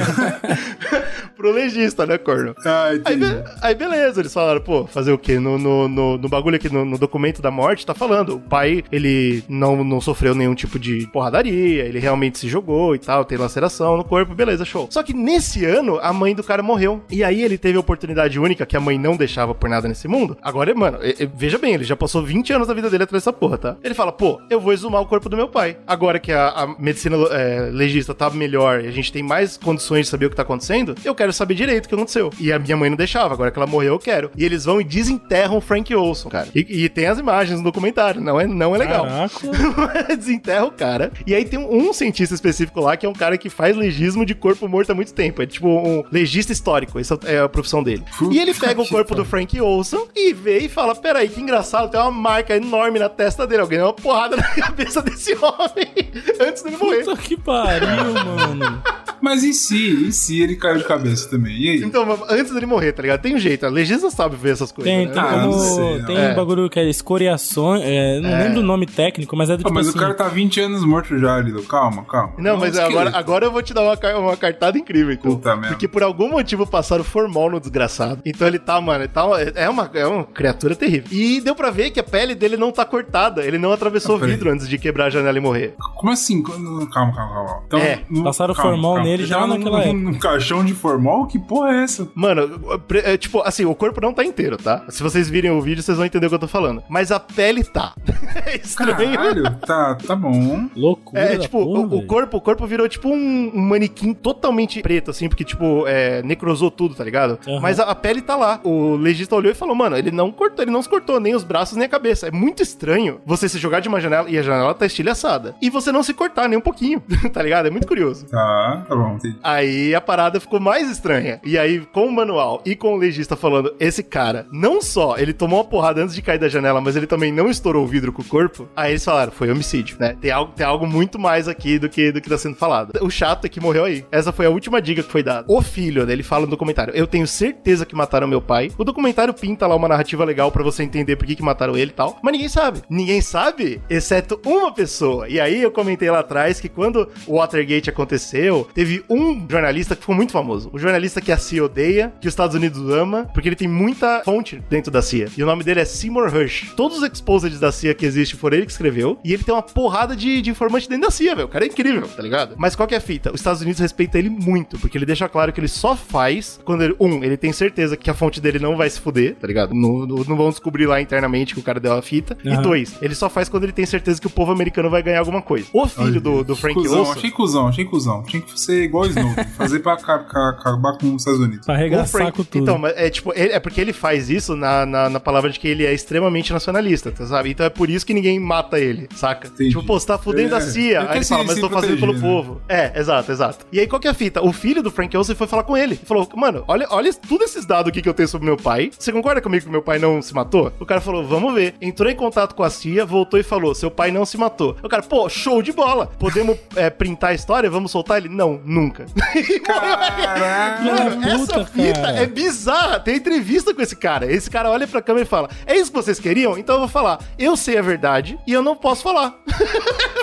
então vamos falar então, escuta aqui. puta, não cara. falarei nada. Pô, que isso, cara? É muito louco, velho. É muito, é muito louco. E ele fala, porque assim, se eu falar agora, se eu publicar agora, a mi, uma das minhas fontes vai se fuder muito. E eu não quero que isso aconteça. Caralho, que Olha isso, aí, maluco? Não, caralho, para, para. Mano, procura Seymour Seymour Hersh. Depois a gente precisa pesquisar mais do cara, porque de vez em quando ele é um escroto, né? Eu tô falando aqui só o que eu vi. Porra, eu, sei que ele é um escroto. Eu tô falando aqui. Pelo que você contou, eu já sei é um Não, merda. cara, mas, mano, é, Caralho, bicho, o cara sabe a verdade e não fala por quê, velho? Porque ele não tem, ninguém vai ganhar nada, é isso que ele fala. Ninguém vai, Vai ganhar nada. ganhar, o filho do cara Vai vai ganhar ganhar. a verdade, o filho do cara vai ganhar a verdade sobre a morte do pai dele, vai ganhar uma indenização O milionária, mundo vai, vai porra. ganhar a verdade. É muito interessante, cara. Então, assim, é, é por, por que, que eu digo que é legal ver a série? Por causa dos últimos dois episódios, que é quando ele aparece e esse cara. Eu não sei, eu não vou falar dele porque eu não estudei a vida dele, mas é muito interessante e os dois últimos episódios são muito legais. E aí tem essa fita, cara. Tem essa fita, provaram que mataram o Frank Olsen, provaram que deram droga pra ele. E de onde? Mano, o que, que a gente faz com toda essa teoria, toda essa conspiração? Agora a gente vai pra segunda história. Essa não provada, tá? E é a história Ok. do pão francês.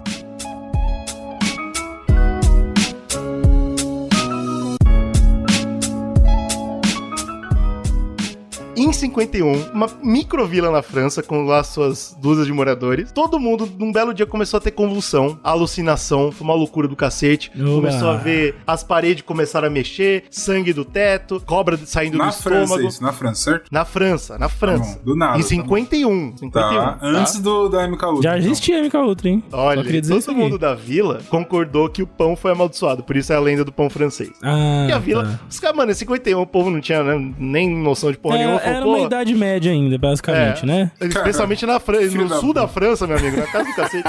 Os caras estavam vivendo na idade média, tá bom. Amaldiçoaram o pão. É um uma filme. desgraça. Morreu sete pessoas. Uma porrada de gente foi internada. Sete pessoas mano, que é e- 80% da população. É, exato. Uma porrada de gente foi internada em clínica de reabilitação porque ficou surtada. Cara, Caraca. reabilitação é incrível. Foi, foi terrível. Pé, Teve gente que pulou da janela e morreu. Pulou Ó. da janela. Será que pulou? Olha, Pulou da janela. Ah, olha a rima narrativa aí. Ponto é, o padeiro, o fazendeiro, uma porrada de gente foi presa e depois. Caralho, padeiro! Pô, foi Ah, foda, falaram que pão tava. Pô, os caras pegam. O que, que, que que usa pra fazer o pão? Ah, é trigo, é leite. Pega todo O mundo que, que usa pra fazer produz um isso aí pão e padeiro? É, Ah, para, todo para. mundo foi preso, mas depois foi solto porque não havia prova, óbvio, e o caso Meu morreu. Deus, velho. Não, isso, isso é mentira, é mentira. Não, então, esse caso é real. Caralho, padeiro, meu Deus do céu. Esse caso é real. Agora, agora eu vou começar a dar umas coisas aqui pra você. A vila, na época, ela tinha mentalidade comunista. Caralho. Hum, Puta é uma legal? comuna, é Então, tipo uma comuna. Era uma comuninha, era uma comuninha. Tá legal? Tá. Uhum. Hoje, as instituições legais da França negam profundamente que tenha qualquer coisa a ver com os Estados Unidos essa parada. Isso aí é coisa de gente louca, quem tá perseguindo esse caso não tem o que fazer e Hum. nunca teve nada a ver com os Estados Unidos, legal? Tá bom. Legal. Aí, aí, que, aí que é foda. Um jornalista, que é um conspirólogo doido, eu não confio nesse cara, eu nem peguei o nome dele, mas eu não confio nesse cara. Mas ele é um cara doidão lá que encontrou um documento. E aí que é foda, porque ele encontrou mesmo. Bom, pelo menos ele tem o documento em mãos, né? Que Aham. mostra. Que ele pode já pôr no Word também e fazer também, né? É, exato. Então é Exato, porra. exato. Mas assim, que mostra que um, um certo cientista americano passou pela França alguns meses antes. Ah, puta que pariu, mano. Ah, vai Opa. Em Passou- 51. Passou naquela o- região ali? Passou na região, na, na vila. Ah. E o nome desse cara é Frank Olson. Ah, de zoeira. aí, aí eu me retiro. Tchau. Falou. Ah, não, não, não é Ah, você tá de brincadeira. Não, peraí. É, Não, é mas olha só. Para, para. para. Dá É pra. isso, cara. Rastreando aí a vida do cara, o governo, a porra toda. É, é, dá- tem alguma ligação dele ter ido pra França nessa época mesmo? Ou- Absolutamente provável. Assim, não dá pra saber, é óbvio, mas é extremamente provável. Porque, Ele um, ia na ele tava, França? ele tava envolvido em armas biológicas no- nos Estados Unidos, isso é sabido. Aham. Ele tava envolvido com a MK Ultra, isso também é sabido. E por algum motivo, em, depois de 51, alguma coisa aconteceu em 51 que o Frank Olson começou a ser visto pela CIA como um dissidente. Aham. Ele chegou em casa e falou pra esposa: Eu fiz um erro terrível. Ele falou: Eu não tô gostando de como as coisas estão sendo feitas. Tem duas grandes teorias que rolam. A primeira é que ele foi, fez essa fita, recebeu a documentação de volta e falou: Uau, nós somos monstros. Eu, eu não quero mais fazer isso. E a CIA falou: Ah, não quer pa- padrão? Então, legal. Vamos lá no prédio lá. Vamos aí num prédio ver o negócio. Tem essa opção. E tem a opção número 2, que ele não teve nada a ver com essa com esse cupom francês, esquece, mas que o Frank Olson tava começando a entrar pro lado comunista da coisa. Caralho, e eles mano. mataram ele por causa disso. Não teve nada. E aí eles deram droga pra saber se ele daria é, segredos, né? Se drogado. E aí, aparentemente, rolou realmente essa fita da droga, isso tá em documento. Eles foram, vários cientistas foram pra uma casinha na, na floresta lá. Aí todo mundo usou- bebeu pra cacete e usou droga. Todo mundo. Pô, É, mas sem aí chama rolê, rolezinho. rolezinho. rolezinho, Então, rolezinho, de boa. pré-pandemia. Só que qual que é o negócio? O Frank Olson falou que o- os caras eram sacripantas e falou está tudo errado. Só isso. Ele não chegou a dar nenhuma, nenhuma informação é, sigilosa ou falar, pô, a gente fez mal pra aquela vila na França. Ele não falou nada disso. Mas ele mostrou que ele não tava feliz com a CIA, porque, tipo, claramente. E aí, dois meses depois, ele tava morto. Aí, Uhum. tem, aí, aí tá aberto, velho. Tá aberto pra gente. Não dá pra saber. Nunca a gente vai saber a verdade. Aliás, a gente talvez saiba. Porque. É muito louco, aparece inclusive sabe, aquela história que tem aqui no Brasil, eu tava vendo aqui o nome, tem a cidade no Rio Grande do Sul chamada Cândido, Cândido Godói. Não sei se vocês já ouviram falar, que é a cidade que mais tem gêmeos no mundo. Ah, sim, pode crer, pode crer. Ela tem uma, um índice de gestação gemelar, que chama, que fala, mil por cento né? superior ao do Brasil, do, do país todo. Caralho. E olha que louco, sabe quem passou por lá na década de 60? Frank Joseph- Olsen. O Joseph, o Joseph Mengele, cara. O que era Mengele, velho. É, ele mesmo. O, o loucão que a gente falou no começo do cast, né? Que ado- tinha fixação por gêmeos, né? Quando ele fazia experimentos É, lá com com judeus. gêmeos, né? E, bicho, que que é, É isso, cara? foda, então, é foda. Aí, tipo, o, o chato é que, assim, sinceramente, honestamente, a gente nunca vai saber se é verdade. A gente nunca vai saber se o Não, não Mengele dá, passou cara. por lá. Se é uma condição. Então, o que ele passou por lá é que nem você falou, igual o Frank Ocean. É, Rolou, tem um tá documento, ligado? né? Mas e aí? tá Mas o que ele fez algo lá não tem nada dizendo, É, entendeu? é foda. E, é E aí pode ser saber. uma coincidência sinistra, ou, mano, sei lá, velho, pode ter rolado, tá ligado? Então é muito doido. É, mas o, o do Mengele faz assim, tipo, pode ser assim, tipo, ele foi porque ele sabia do dado que tinha Pode ser. gêmeo. Por Mas você acha que nessa época tinha esse dado? Eu não sei, não. É, entendeu? Aí eu já não sei dizer se nessa Porra, época já tinha o dado, é, se já lá. Nascia. É Teria que fazer uma pesquisa mais a fundo. Mas assim, existe essa, essa situação que é muito. É tão Situação intrigante quanto do. do- Existe essa situação aqui. é, tão então. intrigante quanto essa, velho, do Olson. É, bicho, esse bagulho é foda. Eu, quando eu pesquisei, mano, não tinha nenhuma ligação entre um caso e outro, até eu ver esse maluco do cacete que falou, não, mas foi o Frank Ocean, tá aqui o documento.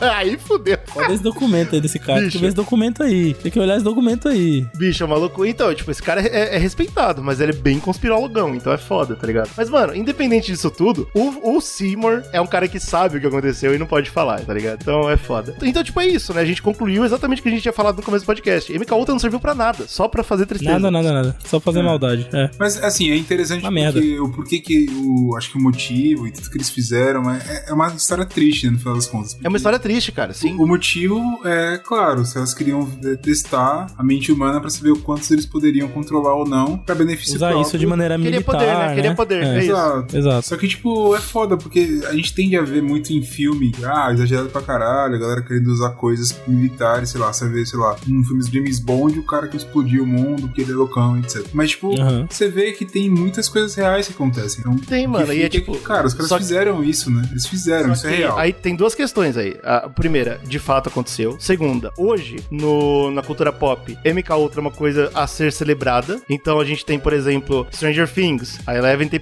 poderes. A gente tem American Ultra, é um filme meia boca aí, mas o Jesse Eisenberg, quando é ativado, vira um super soldado. A gente Sim. tem, pô, Soldado Invernal hoje na- no MCU, gigante. Capitão América também é o, so, é o soro É um super soldado, sim. Nessa vibe, nessa vibe, é. Então, tipo, é uma coisa que é quase celebrada hoje. E quando aconteceu, foi uma coisa terrível. Mas a verdade, e isso é uma coisa que eu fiquei puto, que pouca gente fala, na verdade ninguém fala, é que a gente fica culpando LSD, a gente fica culpando superpoderes, a gente fica falando caralho, e ninguém fala que a CIA tinha que ser destruída, velho. É verdade. Porque independente Verdade. do que aconteceu, foi um abuso ridículo, foi um crime E de que guerra que, tem eles fizeram. ainda de coisa podre escondida lá, né, cara? Exato. É- e aí é foda. eles pegam o LSD e o LSD vira o, bode expiatório, tá ligado? Pô, LSD, que loucura, hein? E pronto, ninguém fala sobre os caras os cara matando Há as anos pessoas. falando isso aqui no Zcast, eu vou repetir: crime de guerra só existe quando você perde a guerra. Não existe crime de guerra quando você É não perdeu a guerra. Não Verdade. existe essa É, porra. de crime de guerra é o bagulho que o, É isso, quem ganhou é vai decidir, né? Você vê o julgamento de, o julgamento de Nuremberg, é isso, né? Essa porra É, desse é, documento é. tão absurdo quanto aqui no Brasil que não liberam os documentos da ditadura, cara, até hoje. Por exemplo, por A exemplo. gente já comentou, Não tá exemplo, lá. que nos Estados Unidos existia, no mesmo período que tinha os acampamentos lá com, com, com, com judeus na, na Alemanha, os Estados Unidos tinha acampamento com, com negro, tinha com É. japonês. É, Ninguém fala porra nenhuma, ah, ninguém pagou porra nenhuma, uma merda. Então, tipo assim, cara, só quem se fode é quem perdeu a guerra. Porque quem É, tava fazendo exatamente. merda era todo mundo, e é isso, tá ligado? É. é foda. Então eu só peço isso. Se você gosta do assunto, achou legal, para de ligar MK Ultra a LSD, tá ligado? LSD foi um detalhe de um bagulho muito maior. E, e lembra que, tipo, toda vez que você for falar de MK Ultra, lembra, os Estados Unidos é um lixo. lembra disso, por favor, cara. Filhos da Porque o bagulho é sujo, é sujo, mano. Mas é isso. Esse termina o nosso podcast. Espero que vocês tenham gostado. A gente sabe que vocês queriam muitos podcasts, a gente fez o possível pra ficar legal pra caramba pra vocês. Como que eles podem dar o feedback, Slow? Tem várias maneiras. Tem nosso e-mail, que é republicasicast.gmail.com. Legal. O cara esquece o e-mail. É, É então, foda porque ninguém. Hoje em dia e-mail tá uma porra, né? Mas você tem, também tem o Não, Instagram, e-mail, arroba Zcast, tem o nosso Twitter, que é arroba republicasicast, tem o nosso Facebook, barra Zcast. E é muito importante você entrar em contato com a gente, porque a gente tá fazendo lives, né? No YouTube É, e na Twitch, né? Vai lá, se inscreve no nosso canal no YouTube, que tem vídeos direto. Corrida do Oscar tá rolando, lives, um monte de coisa. E tem a nossa Inclusive Twitch, na que é Twitch a gente Zcast. bateu, né, cara? A gente conseguiu bater lá o número O lá. pra mínimo. um O O canal número de verdade, mínimo, né? Pra gente etc. começar começar a ter É, um pô. canal lá de verdade. É isso aí. Então é Zcast Underline Podcast, pra quem ainda não tá seguindo. E fica de olho lá que tá saindo muita coisa. Então você pode acompanhar, mandar seu feedback e acompanhar a leitura de feedbacks por lá também. E pra tudo isso acontecer, né, cara, a gente tem que falar do nosso Apoia-se. É muito importante. É verdade. Se não fosse nosso apoio, a gente não tava, não fazendo o que a gente tá fazendo, né, cara? E, ah, pô, então o que é o apoio? Esse apoio é um canal que a gente tem pra você conseguir apoiar a gente financeiramente. E a gente tem grupos, etc, que a gente faz divulgação e o cacete, a gente troca ideia com a galera, fala dos temas que a gente tá pensando gravar. A galera dá ideia de temas que a gente acaba gravando, no final das contas, dá ideia, tipo, pô, esse livro aqui é muito bom, a gente pega o livro, lê e acaba gravando um cast, etc. Pra esse você ser mês, um- esse mês de abril vai rolar uma coisa especialíssima. É Inclusive, verdade. Pra quem é apoiador. É. Por mais estranho que pareça, é o mês de Oscar, né? Por mais que É o mês de Oscar, cara. Não era antes, hoje, Sempre hoje faz é. baguncinha nesse mês. E né? vai ter uma coisa incrível que a gente vai divulgar daqui a pouco. Pra você fazer parte dessa família maravilhosa do Zcast, você tem que entrar em apoia.se barra Zcast e dar o valor que seu coração é, fala assim, pô, meu coração quer dar um milhão de reais. Você dá lá no problema. É seu coração, você vai falar não? Você não vai falar não. Não pode falar não pro seu coração. Então é, É, isso. porra. Ah, não tenho um milhão de reais, mas eu tenho um amigo milionário. Pô, então talvez seja a hora de você apresentar o Zcast pra ele. Mas roubar é isso. Tá bom? Só Legal? faz isso, só apresenta Bacana. bacana. pra ele ficar apaixonado Boa. pela gente. Se pô, o Zcast é maravilhoso, É vou isso dar um milhão de reais pra eles e vai ser muito incrível. A gente vai virar um canal incrível de conteúdo pra você. É, menos espera, mais espera, não sei a palavra que eu tenho que usar agora. Que Desculpa. vocês merecem, pronto. E olha, Olha. depois eu gosto do Slow. De vez em quando ele solta uma boa. Depois de duas horas de cast, ele solta uma coisa Gostei, legal. gostei.